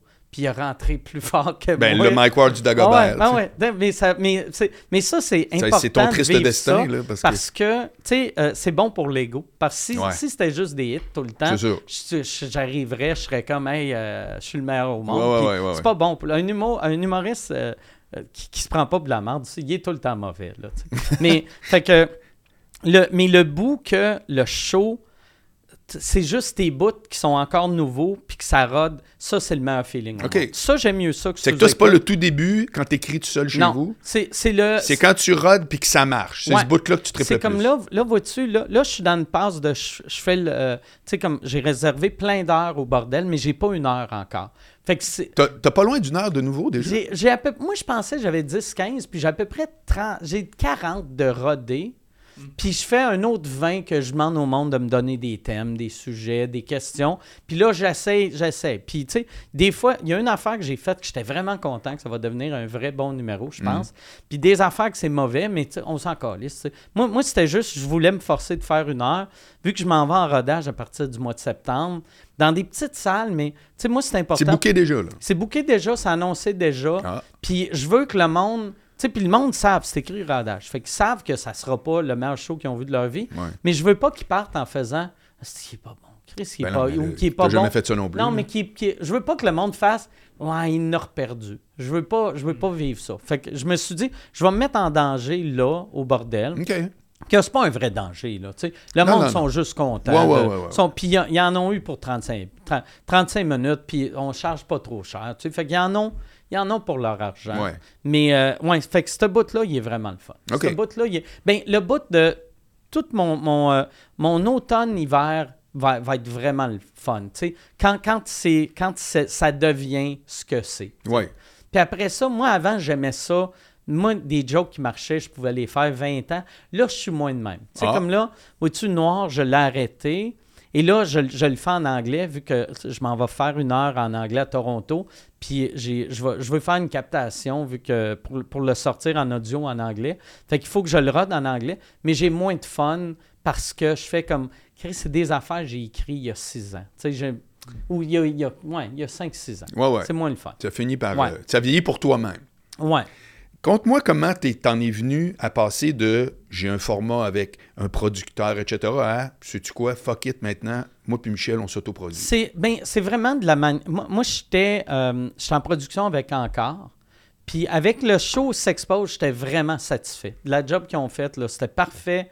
Et euh, après ça, on a signé avec eux pour Chien. Et j'ai eu euh, la, poursuite de la Commission des droits de la personne. Oui. Et moi, euh, c'est un gag dans S'expose. Et dans S'expose, je me rappelle un des premiers meetings, eux autres, d'un frais, j'avais des frais d'avocat, qu'eux autres, ils ont engagé un avocat pour vérifier mon, mon show. Puis là, l'avocat, il a dit OK, tout est beau, tout est parfait, OK, on, on fait le show. Et là, après, moi, la Commission des droits de la personne m'amène en cours. Fait que là, je dis encore, je fais Hey, euh, votre avocat qui avait dit que tout était beau, euh, hein? Ah non, mais ouais, ça, c'était. Il pensait, mais tu sais, c'est pas ça, OK? Mais comment qu'on s'arrange là pour, euh, pour les frais d'avocat? Ben, c'est vous autres, ça. J'étais comme OK, mais tu sais, moi, là, ma, tournée a généré 5 millions. Que, tu sais, mettons, mettons le, le, bout de producteur artiste, mettons que c'est 2, 2 millions et demi, on va dire. Là, j'étais comme, OK, mais toi, tu as fait un million sur mon dos. Et là, moi, quand il y a des dépenses, tu n'es pas willing de dépenser. Non, mais c'est pas nous autres. Puis là, François Roson m'avait dit, regarde, moi, si c'était de moi, euh, j'aurais payé l'amende. Je ne serais pas allé en cours. Et là, j'étais comme, tabarnak. OK, OK. Fait qu'on est tout seul. Mais j'étais comme, on va continuer la tournée avec eux autres, pareil. Et là, mon booker avait appelé Michel bien content. Il fait Tabarnak, c'est fou Les ventes à Mike viennent d'exploser. C'est la meilleure pub gratis qu'on pouvait pas avoir. Puis là, quand Michel m'a dit ça, j'ai fait Hey, c'est une pub gratis pour eux autres. Pour moi, c'est pas gratis. Et là, j'allais faire mes shows. Que tu sais, je suis un, humoriste, j'étais tout le temps plein. Mais euh, des, fois, des fois, il y avait des, petits spots au balcon d'un coin qui c'était pas plein. Mais là, c'était plein à craquer. Mais au lieu d'être heureux, tu sais, il n'y avait même pas une place libre. Au lieu d'être heureux qu'il n'y ait pas une place libre, je regardais dans le public, j'étais comme, Asti, je suis en train de donner Asti 20 000 à François Roson à soir. Puis je suis en train de donner 10 000 à François Roson. J'étais juste en Ça te lâchait pas, là. Ça me lâchait pas. Fait que là, je leur ai dit, j'ai fait, OK, toutes les dates qui sont annoncées, on les fait, mais euh, ce qui n'est pas annoncé, on, tire la plug, ça a tourné. Fait que j'ai pas fait, euh, avec ce show-là, j'ai pas fait la Gaspésie. J'ai pas, tu sais, j'ai fait une, une petite run. On a vendu quand même... Euh, peut-être 70 000 billets, mais c'était le genre de tournée, j'aurais pu me rendre probablement à 200 000, vu qu'il y avait, ça vendait vraiment beaucoup, mais ça me faisait chier. OK. Qu'on a arrêté la tournée, et là, j'ai fait, OK, prochain show, je le produis moi-même, parce que c'est pas vrai. Moi, moi ce que j'aimais d'un producteur, c'était de me faire protéger. Tu sais, parce que moi, j'étais comme, je prends des risques, ça me prend ça, me prend l'équivalent de mon grand frère. Tu sais, moi, je me suis tout le temps vu comme un petit Chris de baveux qui sait pas comment se battre. fait que ça me prend, ça me prend un goon en arrière de moi qui est c'est ça que je, c'est, ça que je voulais dans encore. Puis c'est pas ça qu'ils ont livré. en même temps, c'est, leur droit. Là, tu sais, mais moi, c'est ça que j'avais de besoin. Fait que là, on s'est dit, OK, le prochain show, on le produit nous-mêmes. Puis euh, il y avait euh, Jean-François Renaud de Consortium qui, commençait. Puis j'aimais bien ça, tu sais, parce que lui... c'était déjà ton booker? Euh, non, à l'époque, à l'époque c'était encore... C'était booké chez Encore? C'était booké chez Encore, produit chez Encore. Et là, j'ai rencontré Jean-François. Et là, lui, il partait comme un mix entre la production... Parce que ce que j'aime de... Ce que j'ai aimé de Consortium et ce que j'aime de Consortium, lui, c'est un booker mais euh, il offre l'option euh, gestion de, de, de prod. C'est ça qu'on prend. Payer l'équipe. Il, nous euh. rajoute 5% de frais de service, puis ils font la gestion. Comme ça, euh, c'est l'équivalent d'un producteur, mais c'est pas lui qui met l'argent. C'est 100% vous autres qui payez pour tout. C'est moi qui paye tout. Mais les autres, ils l'administrent. C'est eux qui l'administrent. Fait que c'est exactement, il fait la job d'un producteur sans prendre de risques. Ça, il y a beaucoup d'artistes qui aiment pas ça. J'ai parlé à bien du monde qui aime pas ça, qui sont comme, ils veulent un producteur qui va mettre le cash à la table. Mais moi, euh, où que je suis dans ma carrière, je suis pas un risque. Puis, je veux pas être plus gros que je suis présentement. Tu sais, moi, moi je suis un bon vendeur de 100 000 billets. Mais. Euh, c'est quoi le max que tu as vendu d'une tournée? Le max, euh, c'est à peu près 135. J'ai vendu pour S'Expose puis Noir. Mais tu aurais busté ça si tu l'avais pas tiré à plug avant, dans le fond. Euh, non. Pour le dernier, non? non je pense pas. Non, à peu près 135 000. J'aurais pu vendre plus si j'allais dans chercher d'autres publics, mais ça me tentait pas d'aller. Moi, je suis heureux avec le monde que j'ai. Puis, tu sais, Puis j'ai été vraiment chanceux parce que cette tournée-là s'expose après 100 000. Je chantais que ma crowd avait un peu changé. Là, qu'on allait chercher les curieux, puis les- le monde qui en ont entendu parler, puis c'était moins le fun. Ouais, ouais, ouais, Tandis que Noir, mon dernier show, c'était encore des fans, c'était vraiment le fun. Puis moi, c'est ça que je voulais. Puis le prochain show, c'est la même affaire. Moi, j'aime ça. Il y, a- bien des humoristes qui disent la plaque n'est pas importante. Moi, elle est importante pour moi. J'aime ça avoir une plaque de Ouais. 100 000. Ouais. Elle n'est même pas accrochée, mais Ah j'aime ça l'avoir. Tu l'as pas accroché? Je ne l'ai pas accrochée, mais j'aime ça l'avoir. OK. J'aime ça, je sais qu'elle est là. OK. Non, non, mais, Mais c'est c'est- pas rien. Le monde, Non. le monde entend ça 100 000 comme si c'était de rien Ouais. mais Mais c'est que moi, ben, euh, c'est- c'est- c'est- il y en a moi, pas c'est- beaucoup. Moi, c'est le fait que quand je me rappelle quand j'avais sorti mon, mon premier album que je vendais sur Internet, je m'étais fait faire des plaques, j'étais certifié plywood. C'était juste pour le gag. C'était, c'était ceci pour certifier la vente de plus de 11 CD. Puis j'en avais donné un à Michel que moi j'avais. Puis je trouvais ça bien drôle. J'aimais oui. bien ça. Et là, fait que là, de, de- tu sais, j'ai, j'ai gardé cette mentalité-là un peu, euh, tu sais, ça marche pas, puis je suis underground, mais je vais finir par... Tu sais, moi, je me vois encore comme un gars underground qui a du succès, même si je suis zéro underground. J'ai, Mettons, tu parles à moi, puis tu parles à, mettons, un Louis Morissette, on, on a souvent des idées qui se ressemblent. Je suis- je suis- pas, je suis pas super, je suis quand même assez business, tu sais, puis, tu sais, mettons... Ouais, mais c'est quoi ta définition de quelqu'un d'un. T'es pas underground zéro en termes de Non, non. notoriété, mais t'es encore un gars avec une plume qui écrit pas comme les autres. Non, ouais, c'est Puis ça. qui attire pas le même crowd. ouais. là. Ouais, j'ai, j'ai, j'ai une... T'es resté exactement. Moi, je vois pas en quoi t'es euh, t'es une version euh, plus euh, euh, diète coke, là. Ouais, ouais, Mais tout le monde sait t'es qui. ouais, ouais, ouais. Tu comprends? Mais ça, ça c'est à force de taper sur le même clou. Ouais. J'ai eu bien du monde. Il y avait, il y avait un moment donné quelqu'un qui m'avait dit Asti que t'es chanceux que tu peux te permettre de dire ce que, ce que tu dis. Moi, je pourrais pas dire ça. J'avais dit Tu pourrais dire ça, mais ça vient avec un prix. Voilà. Puis le prix, c'est que.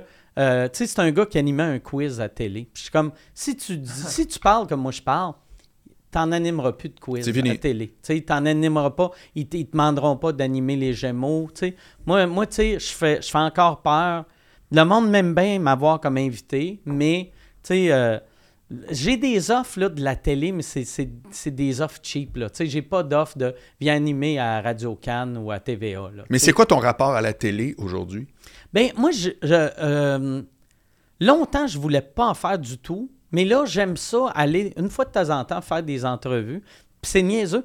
J'aime ça aller, aller juste pour montrer au monde qui m'aime pas, qui sont comme Ah, tu vois, je te l'avais dit, on le voit plus nulle part. Juste y aller, de faire Hey, euh, tu me vois pas, mais parce que c'est moi qui, dé- Ouais, ouais, décide ouais. de pas y Je aller. comprends. J'aime ça, j'aime ça, aller, mettons, faire sucré-salé pour annoncer Hey, je vais faire le centre belle, puis c'est plein. Ouais. Juste pour faire chier les madames qui m'aiment pas, tu sais. Je comprends. Puis c'est quoi ton rapport au trophée?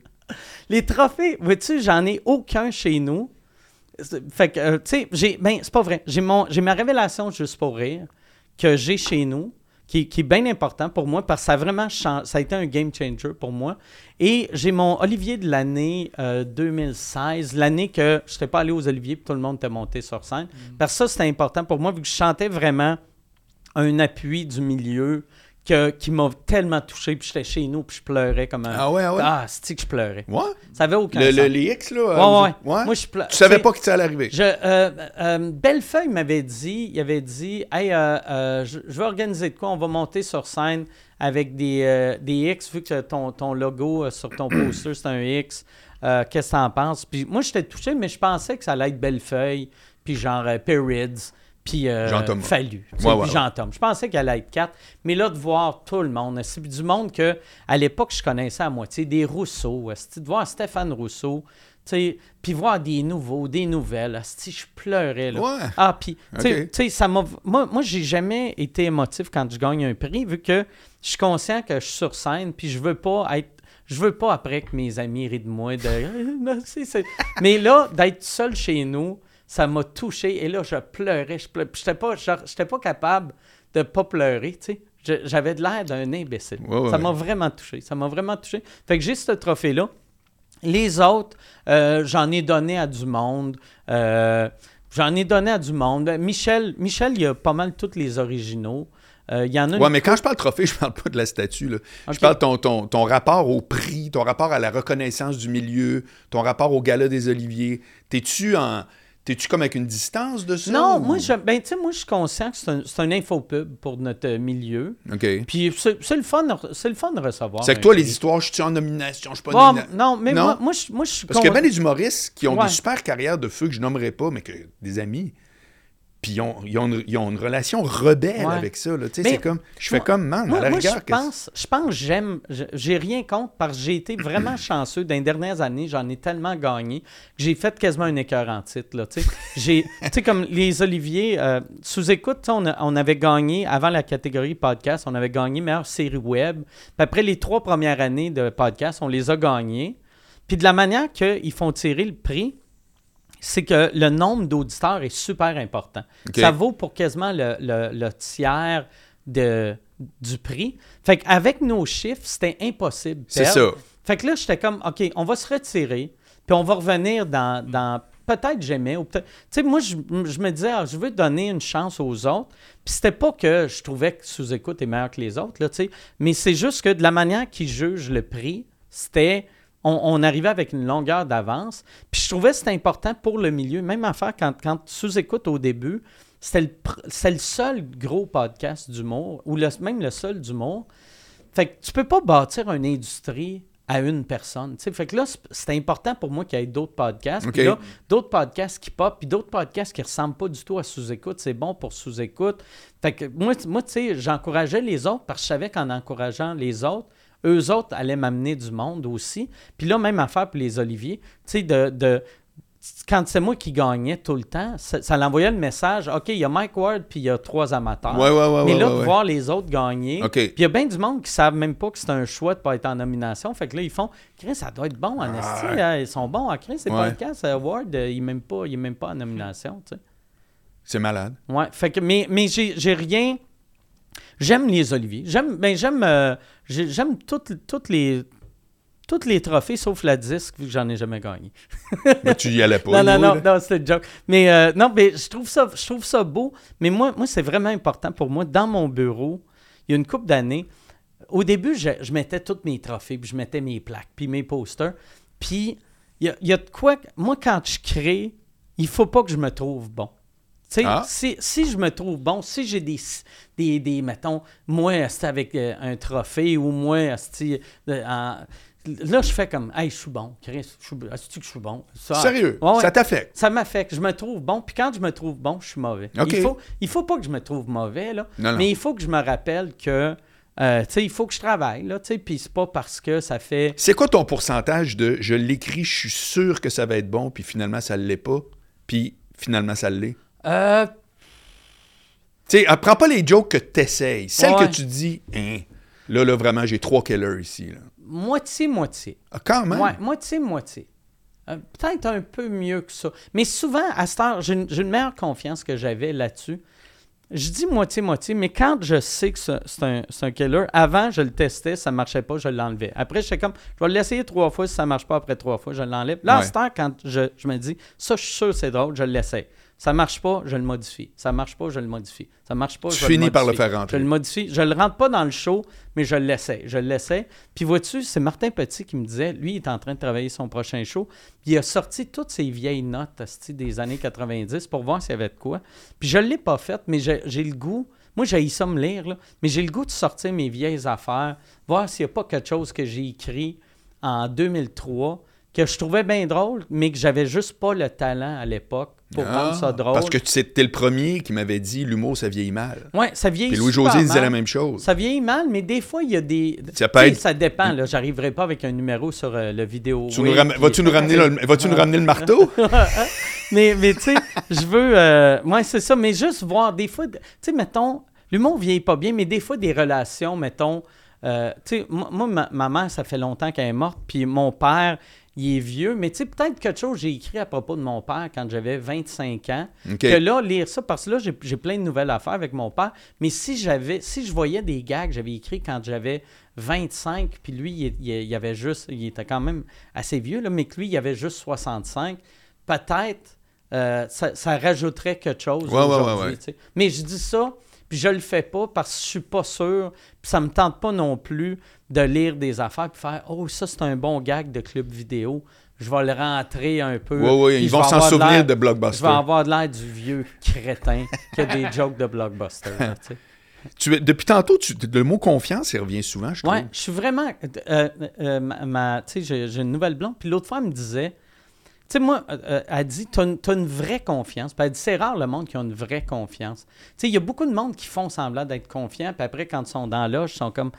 Ouais, je sais- moi, j'ai une vraie confiance. Puis ça, je pense, c'est sous-écoute qui me l'a amené. Sous-écoute, puis mon procès. Parce que mon procès, c'était tellement lourd, c'était vraiment dur.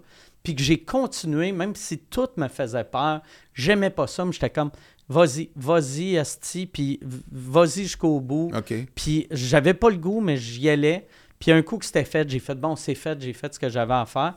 Puis sous-écoute, même affaire, tu sais, avant, moi, avant, avant d'avoir mon premier rire, j'étais bien nerveux. J'étais confiant sur scène un coup que j'avais eu mon premier rire. Mais avant mon premier rire, même après 20 ans de show, j'étais sur scène, puis je tenais mon micro, puis je shakeais des fois, tu sais. J'arrivais sur scène, puis là, j'avais mon rire, puis là, ça se calmait. OK. Mais, tu sais, puis ça faisait 20 ans que je faisais ça. là, Ouais, puis j'étais ouais. quelqu'un qui jouait souvent. Là, j'aurais pas dû être nerveux. Puis sous-écoute à cette heure, vu que je sais que je vais avoir des rires, vu que c'est comme un show d'humour, mais vu que j'ai aucune idée, même avant mon premier rire, je, je- dans ma tête, je fais, je le sais que je suis drôle. Puis si mon premier gag n'a pas de rire, je fais, t'as pas drôle celle-là. Tu sais, on dirait, là, à cette heure, j'ai la confiance de, au lieu de dire, je suis pas drôle, je fais, il est pas drôle. C'est comme si Oui. je parle de mon, mon, mon Oui. gag comme si c'était quelqu'un d'autre. Je fais comme, c'est pas bon, ça. Ouais, ouais, ouais. Tu Tu te, tu te dissocies totalement. Ah ouais. Je suis pas de mes affaires. Mais ouais, non, mais, mais c'est par ça aussi, je pense que ça vient avec l'expérience que, tu sais, mettons, ton premier show, moi, je trouve le, le show le plus dur à écrire, c'est le deuxième show. Parce que ton premier show, tu prends un peu Greatest Hits de- Oui. des dix premières années. D'ailleurs, si on entend toujours parler des parties tout seul chez les parents. Ouais, puis, ouais, ouais, ouais. Tu vois un gars de 36 ans qui parle de son premier, son premier baiser, puis t'es comme caliste. Ça fait 20 ans, là. Reviens-en un moment donné. C'est peut-être du vieux stock. Mais tu sais, euh, puis- mais, mais tu sais, le deuxième show, là, il faut que tu l'écrives rapidement. Ouais. C'est comme des albums, tu sais. Fait que là, le deuxième show, tu as un vrai stress. Puis moi, mon, ma- mon deuxième show, c'était comme mon premier show. Tu sais, c'est mon deuxième show, vu que j'avais produit un petit show avant qui s'appelait Vulgaire. Fait que j'avais pas vécu ce stress-là avec euh, mon deuxième show, vu que dans la tête à tout le monde, c'est un premier show. Mais euh, c'était quand même plus stressant. Puis après, Sexpose, même affaire, j'a- j'avais une grosse séparation entre. euh, tu sais, entre Aïssab et Sexpose, j'avais écrit un autre show que finalement, j'avais jamais fait. Je l'avais écrit, je l'avais rodé dans un bar. Ça marchait, mais je trouvais que c'était. C'est du Mike Ward cheap. J'étais comme. C'était un peu moins bon que Aïssab. OK. Fait que j'étais comme. T'es je me souviens pas de ça? Personne ne le sait, vu que je Ah, l'ai juste fait dans un bar. Je faisais Mais combien les- de fois? Peut-être une centaine de fois. Puis, là, quand même. on, on allait, on allait le rentrer en salle, puis j'ai fait. C'est pas bon. Il n'y a rien de bon. Il n'y a rien de bon. Fait que je ne l'avais pas fait. J'ai gardé un, un numéro que j'ai mis dans Sexpose. Fait que c'est pour ça, tu sais, euh, Aïssab a arrêté en 2006. Sexpose a commencé en 2010. J'ai eu un 4 ans qui est long, là, 4 ans à Ben rien oui, faire. ben oui. Mais c'est pas que j'ai rien fait. J'ai écrit un show qui était juste pas bon, puis je l'ai pas fait. Puis euh, après, quand j'ai sorti Sexpose, Sexpose, j'étais heureux. Et euh, après Chien, j'aimais, j'aimais bien le show Chien. Noir, même affaire, je l'aimais. Fait que là, on dirait, vu que j'ai, j'ai écrit tellement. Ben, c'est pas tant de shows que ça, là, mais c'est 5-6 shows. Que là, je sais le prochain. J'ai, il, est- il est pas bon encore, mais je sais qu'il va être éventuellement bon. OK. Puis je sais que j'ai tous les outils pour qu'il se rend- pour qu'il devienne bon. Puis s'il n'est pas bon, c'est juste parce que j'ai été trop lâche pour faire le travail. Mais je suis un travaillant. Fait que, tu sais- Ouais. tu sais, euh, vois-tu, comme cette semaine, là, je déménage mon père. J'avais des shows au bordel euh, jeudi, mais je peux pas les faire vu que je vais être à Québec. Mais je reviens, je finis de déménager vendredi matin. Je reviens à Montréal, puis je fais tous les shows vendredi soir au bordel. J'en fais, je pense. C'est, c'est-tu 6 le vendredi? Euh, samedi, il y en a 6. Euh, Puis vendredi, c'est 5. ouais, ouais. Fait C'est que ça que fais tu dis cinq là, là? shows Dans la même journée? dans la même journée. Mais ça, Génial. c'est la meilleure manière de roder. Quand, quand tu fais 5-6 shows, là, parce que Comment t'as- 5? Attends une minute. là. À quelle heure tu commences? ben, tu sais, mettons, euh, samedi, c'est, mettons, il y a un show à 5 écarts, 5 écarts, 5 et demi. Après 7 écarts, 7 et demi. 9 écarts, 9 et demi. Ouais. Puis Après un show à 11 et demi. OK. Ou 11 écarts. Tout est fait tout. Fait que j'ai fait tout comme ça parce que moi, moi j'aime pas ça prendre des notes. Puis j'oublie euh, rapidement. Fait que, tu sais, mettons, je fais le premier show. Ah, telle affaire, ça n'a pas marché. Je vais le modifier un peu, mais le prochain show, il est dans 8 minutes. Fait que tu le changes. Là, là tu es à chaud. Puis là, après, là, tu as une heure en- entre, mettons, le deuxième puis le troisième show pour vraiment penser à ton affaire. Puis là, tu le refais, puis tu l'améliores. Fait que des fois, tu avec une V1 qui est mollo à 5 heures, puis rendu à 11 heures, as de l'air d'un, ça a l'air d'un numéro qui serait prêt pour un gala. Ah, ben oui. Fait que ça, Je que ça a se changé la game. Là. Ah, ça a vraiment changé la game. Là. C'est turbo Tu vas- rodage. Ouais. Puis moi, moi j'aime ça, tu sais, vu que ça. Tu sais, vu que j'aime ça, j'aime ça faire beaucoup de shows. Puis vu que je bois après mes shows, j'ai pas le goût. Puis j'essaie de pas boire à tous les jours. J'ai pas goût à ce de boire tout le temps. Là, fait que c'est plus simple. Je, je fais, mettons, 10 shows en deux jours. J'ai deux jours de breuvage, puis après, je peux aller. euh, Non, mais attends un peu, là. Tu prends zéro breuvage pendant tous ces shows-là? Non, je prends des breuvages. OK. Mais, mais c'est que. Ouais, mais le dernier, t'es pas pété raide, ça non, se peut non, pas, non, là. non, mais je bois, je bois vraiment euh, modéré. là, OK. Moi, j'ai eu des années de gros breuvages, genre euh, ma dépression, là, j'étais j'étais un déchet, là, tu sais. Je buvais, ça avait aucun C'est quoi ta sens. pire, ton pire souvenir, là? Que tu peux dire, OK, ce jour-là, il y a eu un 48 Mais heures, j'étais c'est- vraiment c'est- pas là. C'est même pas ça, c'est la quantité que je buvais. Ben, c'est ça que je te dis. Je- mais je pense pas que buvais- t'as volé des dépanneurs, là. Non, non, non, mais tu sais, je buvais. Je buvais, mettons, 2, 3, 26 onces de vodka par semaine chez nous. Fait qu'un un 26 onces aux deux jours chez nous, plus je buvais au bordel. OK. Puis tu Fait allais souvent, là. Puis j'y allais souvent. Puis, fait que, tu sais, puis des fois, y a- les, les premières années, il y a un épisode avec les Denis. Si je pense que j'ai pris 18 vodka Coke Diet. Ça n'a aucun crise de sens. Mais j'avais une tolérance vu que j'avais gonflé. Fait que là, tu sais, j'étais plus gras. Puis tu sais, je buvais tellement. Là, en ce j'ai plus cette tolérance-là. Tu sais, que je fais deux podcasts et je commence tout le temps avec des Michelob Ultra. Puis des fois, ah, je switch, je switch à vodka Coke Diet. Mais après deux vodka Coke Diet, là, je suis comme, Ah, on va retomber à Michelob. Je brouille encore. Mettons, si je dis à un médecin comment je bois, il fait, hey, calme-toi. Ouais, ouais. Mais si je dis au Mike Ward de 2016 comment je bois, il va, il va me trouver. Je comprends. Il va me trouver. Puis donc, c'était ton antidépresseur, entre guillemets. Oui, oui, C'était qu'avec ça, au moins, pendant un bout, je Vraiment, je suis ben, moins là. là. Tu l'avais bien décrit. Un moment donné, je t'avais dit, tu sais, parce que Marie, Marie, elle trouvait que je buvais trop. Puis euh, je te l'avais dit, tu sais. Puis tu avais dit, mais réalises-tu, c'est à cause de ça que tu t'es pas suicidé? C'est vrai. Puis t'as 100% raison. Mm. Puis j'y ai dit, ben, fait, ouais, t'as raison. Tu sais, parce si- sinon, moi, moi je suis pas un gars de médicaments, mais il aurait fallu que je sois médicamenté. Puis ça aurait été plus sain que je sois médicamenté. C'est clair, là. Mais tu sais, je suis- je suis quelqu'un de la. Moi, j'aime. Je suis tout le temps dans ma tête, puis je suis tout le temps en thérapie avec moi-même. Tu sais, fait que. Fait que j'ai pas le goût de raconter mes affaires à quelqu'un d'autre. J'aime ça. Même à faire mon humour, c'est moi qui fais ma script édition. C'est moi qui fais ma thérapie. Je gère, je gère tout. Pas vrai? En dedans de moi-même. Mais c'est qui qui. C'est qui tes. euh, c'est qui ton, ton- On appelle ça en anglais, on dit un sounding board? Ben, c'est De la vie en général ou. ben, pour pas mal tout, c'est Ouais? Michel. Ok, Ouais, c'est vraiment Michel. Mais c'est Michel, puis que, que j'ai dit mes idées avant de les développer. Ah. Tu sais, mettons, comme que- quand j'ai une idée pour un, un numéro, j'ai dit une affaire, puis je fais, hey, j'ai eu ce flash-là. Puis quand il fait, oh, Chris, c'est bon, là, je le développe. S'il si, s'il aime pas ça, souvent, il me challenge, puis là, il va me lancer sur des pistes. Puis Michel, il écrit bien. Michel, sais, il connaît tellement l'humour, il pourrait être writer, puis il serait un Chris de bon writer. Ah, ouais, ouais. Ça serait pas juste un gars qui pourrait écrire, là. il deviendrait une Justine Philly ou un Thomas Levac. là. Vraiment, il a un bon œil. Fait que souvent, j'y j'y pitch les affaires, puis il me relance. Mais après, un coup que je bâtis le numéro, je le bâtis tout seul.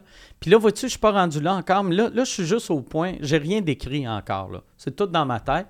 Mais là, je suis proche du bout que je vais l'écrire pour le repuncher. Je vais le faire.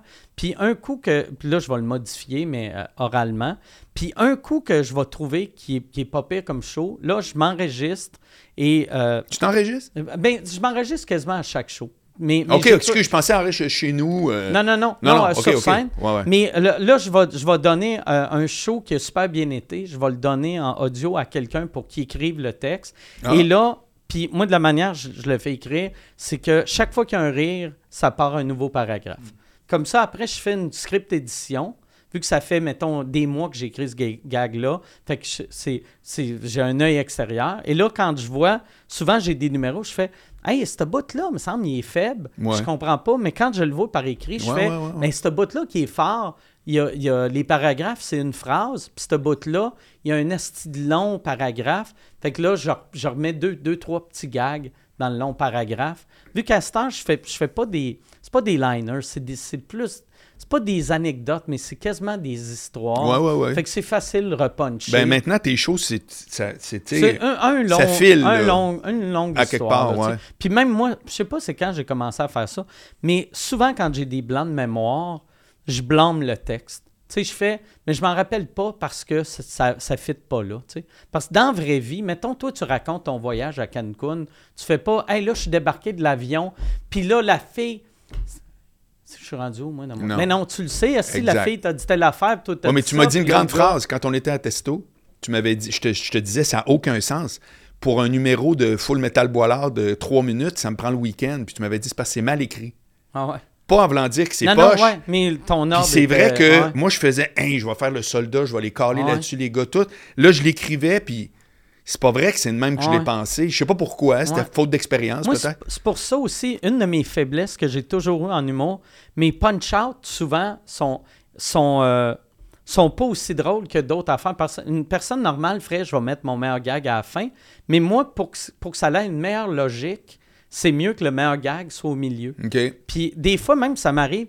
J'ai eu, des numéros que des fois, j'avais un asti de bon gag à la fin que je faisais, je l'enlevais, puis que je me disais, ça fait trop fake. Ça, ça sonne comme si c'est pas vrai. Même Ouais. des vraies histoires. Tu sais, des Ouais, fois, il ouais. t'arrive de quoi dans la vie, tu fais Chris, tu, je peux pas croire c'est arrivé. Mais quand tu le racontes devant du monde, là, ça fait, ah non. OK, il nous a rajouté une conclusion punch. Ouais, ouais. Ça fait, tu sais, des fois. Mécanique. Des fois, je voyais des humoristes dans le temps que je commençais, qu'ils racontaient, mettons, hey, je suis allé au gym, puis il y a une machine au gym, puis là, je faisais, Euh, c'est ta machine-là au gym? Ah, euh, je vois, je l'ai inventée. Ouais. Puis là, j'étais comme, Eh non, mais Chris, le monde, tu sais, moi, je vais pas au gym, fait que je sais pas que ça existe pas, mais tout le monde qui va au gym vont faire, mais c'est pas, pas ça. Puis tu veux pas faire un numéro de gym devant du monde de gym qui font de quoi tu parles, asti d'épais?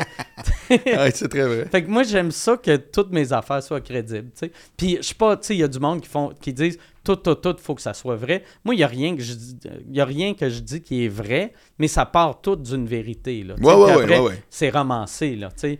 tu, racontes pas exactement. Tu sais, tu rajoutes des petits bouts, tu enlèves Ben oui. des petits bouts. Ben, le but, c'est de faire rire, là, on Ouais, se comprend. exact, là. exact. Dis donc, euh, sous écoute, penses-tu qu'il va falloir que tu transformes éventuellement la formule ou bien bonne demain pour encore 10 ans? J'ai aucune idée. Pendant un bout de temps, je me disais, on va peut-être tomber à genre. Tu sais, si, je deviens tanné, je vais juste faire l'équivalent que je fais de ma tournée là. On en fait 7-8 par année, puis c'est juste euh, pour le fun. Mais euh, pendant. C'est pendant la pandémie, j'ai réalisé à quel point j'aimais sous-écoute. Moi, j'étais un gars très social, mais je suis pas le genre, je pense pas t'appeler, tu sais. Je pense pas appeler personne. ouais, ouais, ouais. Je pense pas euh, dire, hey Marc, on va-tu prendre une bière? Je pense c'est jamais vrai. ça. Je pense, puis chaque fois que je vais prendre une bière, je suis comme, qu'est-ce que c'est le fun?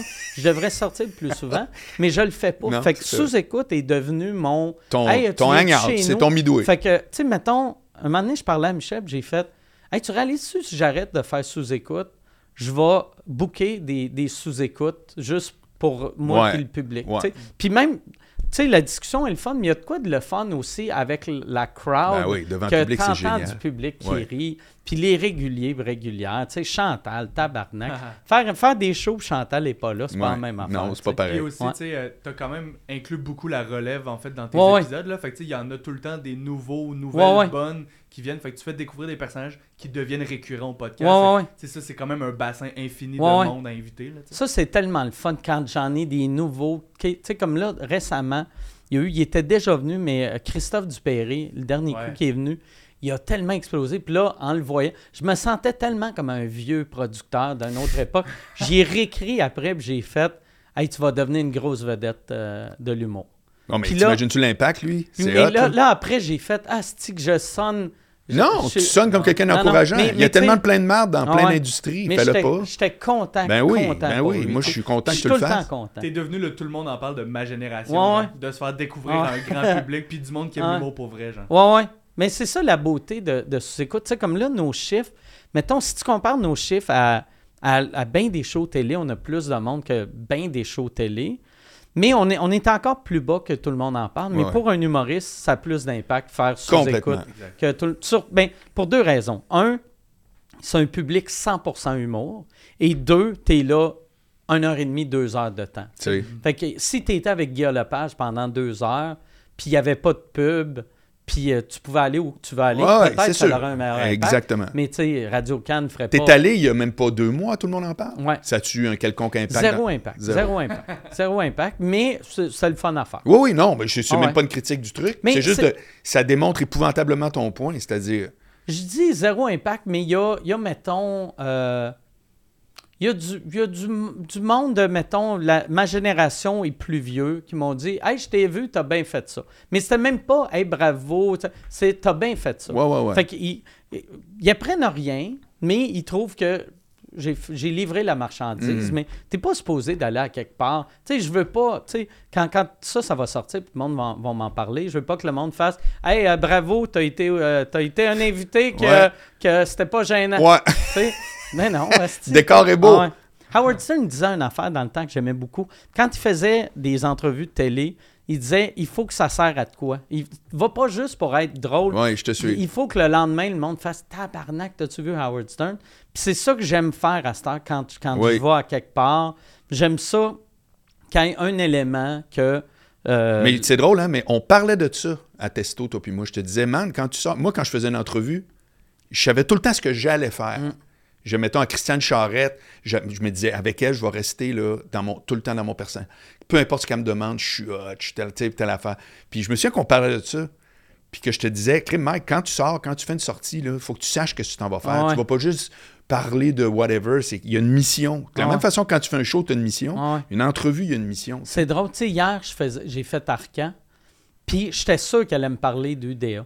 Fait que là, je m'étais préparé plein de réponses euh, par rapport à l'UDA. Ouais. Puis il m'a pas amené là pantoute. Mais vu que je m'étais tellement mindé pour l'UDA, j'ai parce- il y avait une affaire que, tu sais, j'a- j'allais beaucoup parler de la relève, relève, euh, qu'on qu'on voit nulle part, que la télé leur donne pas de chance, puis que sont, sont même pas membres UDA. Puis, tu sais, euh, puis euh, finalement, il m'a pas parlé de ça, mais j'ai j'ai rentré la relève dans Ouais, mon affaire. Puis ouais. j'étais vraiment content. Ouais. Parce que je trouve que c'est une des forces de sous-écoute. Vraiment. C'est la relève, puis aussi les vieux qu'on voit plus. On oublie, tu sais, mettons, tu sais, un gars, moi, moi là, un gars que j'aime beaucoup, François Léveillé, il est, il est intéressant, il est le fun, puis il l'invite pas à Non, télé. Ou même, tu sais, un gars comme euh, Dan Grenier, qui est pas vieux, là, tu sais, il, a- il a mon âge, mais Daniel Grenier, chaque fois qu'il vient à sous-écoute, il arrache tout, il est drôle, le monde l'aime, mais il book pas bonsoir, bonsoir. Il book pas esti, euh, à de- les deux Sucré hommes en salé, or, patente, sucré salé. là. Ils veulent rien savoir. Ouais.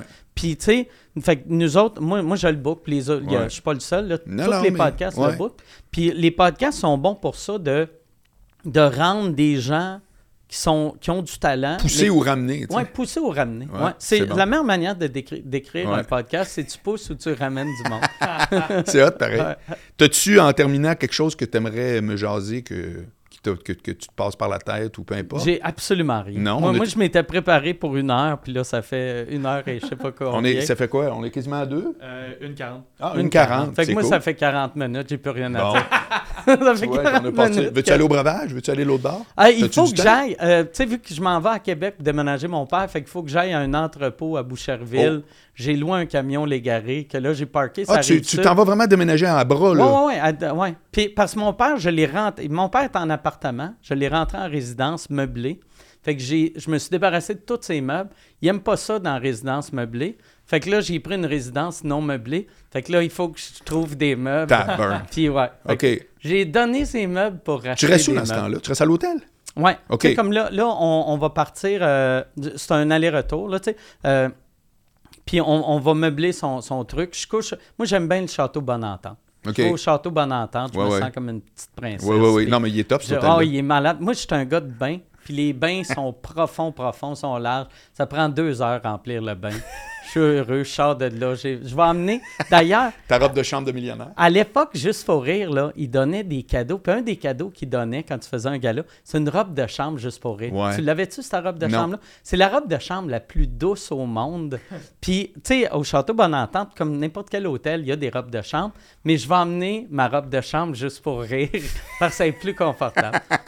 fait que j'ai l'air de lutteur. J'ai de l'air, si quelqu'un me voit, j'ai de l'air C'est d'un comme, man, de qui? Ouais, ouais. Il capote donc bien sur le festival, ce style weirdo-là. Exact. Le gars, il a son crest. Ouais. C'est ça avec le bonhomme tout? C'est le bonhomme, ben, le bonhomme ici, Ouais. un peu discret, Ouais. et le bonhomme zéro discret dans OK, ah ouais, tu l'as. Ah ouais. Le macaron, Quand là. tu me vois, en plus, j'ai le trophée dans mon bureau.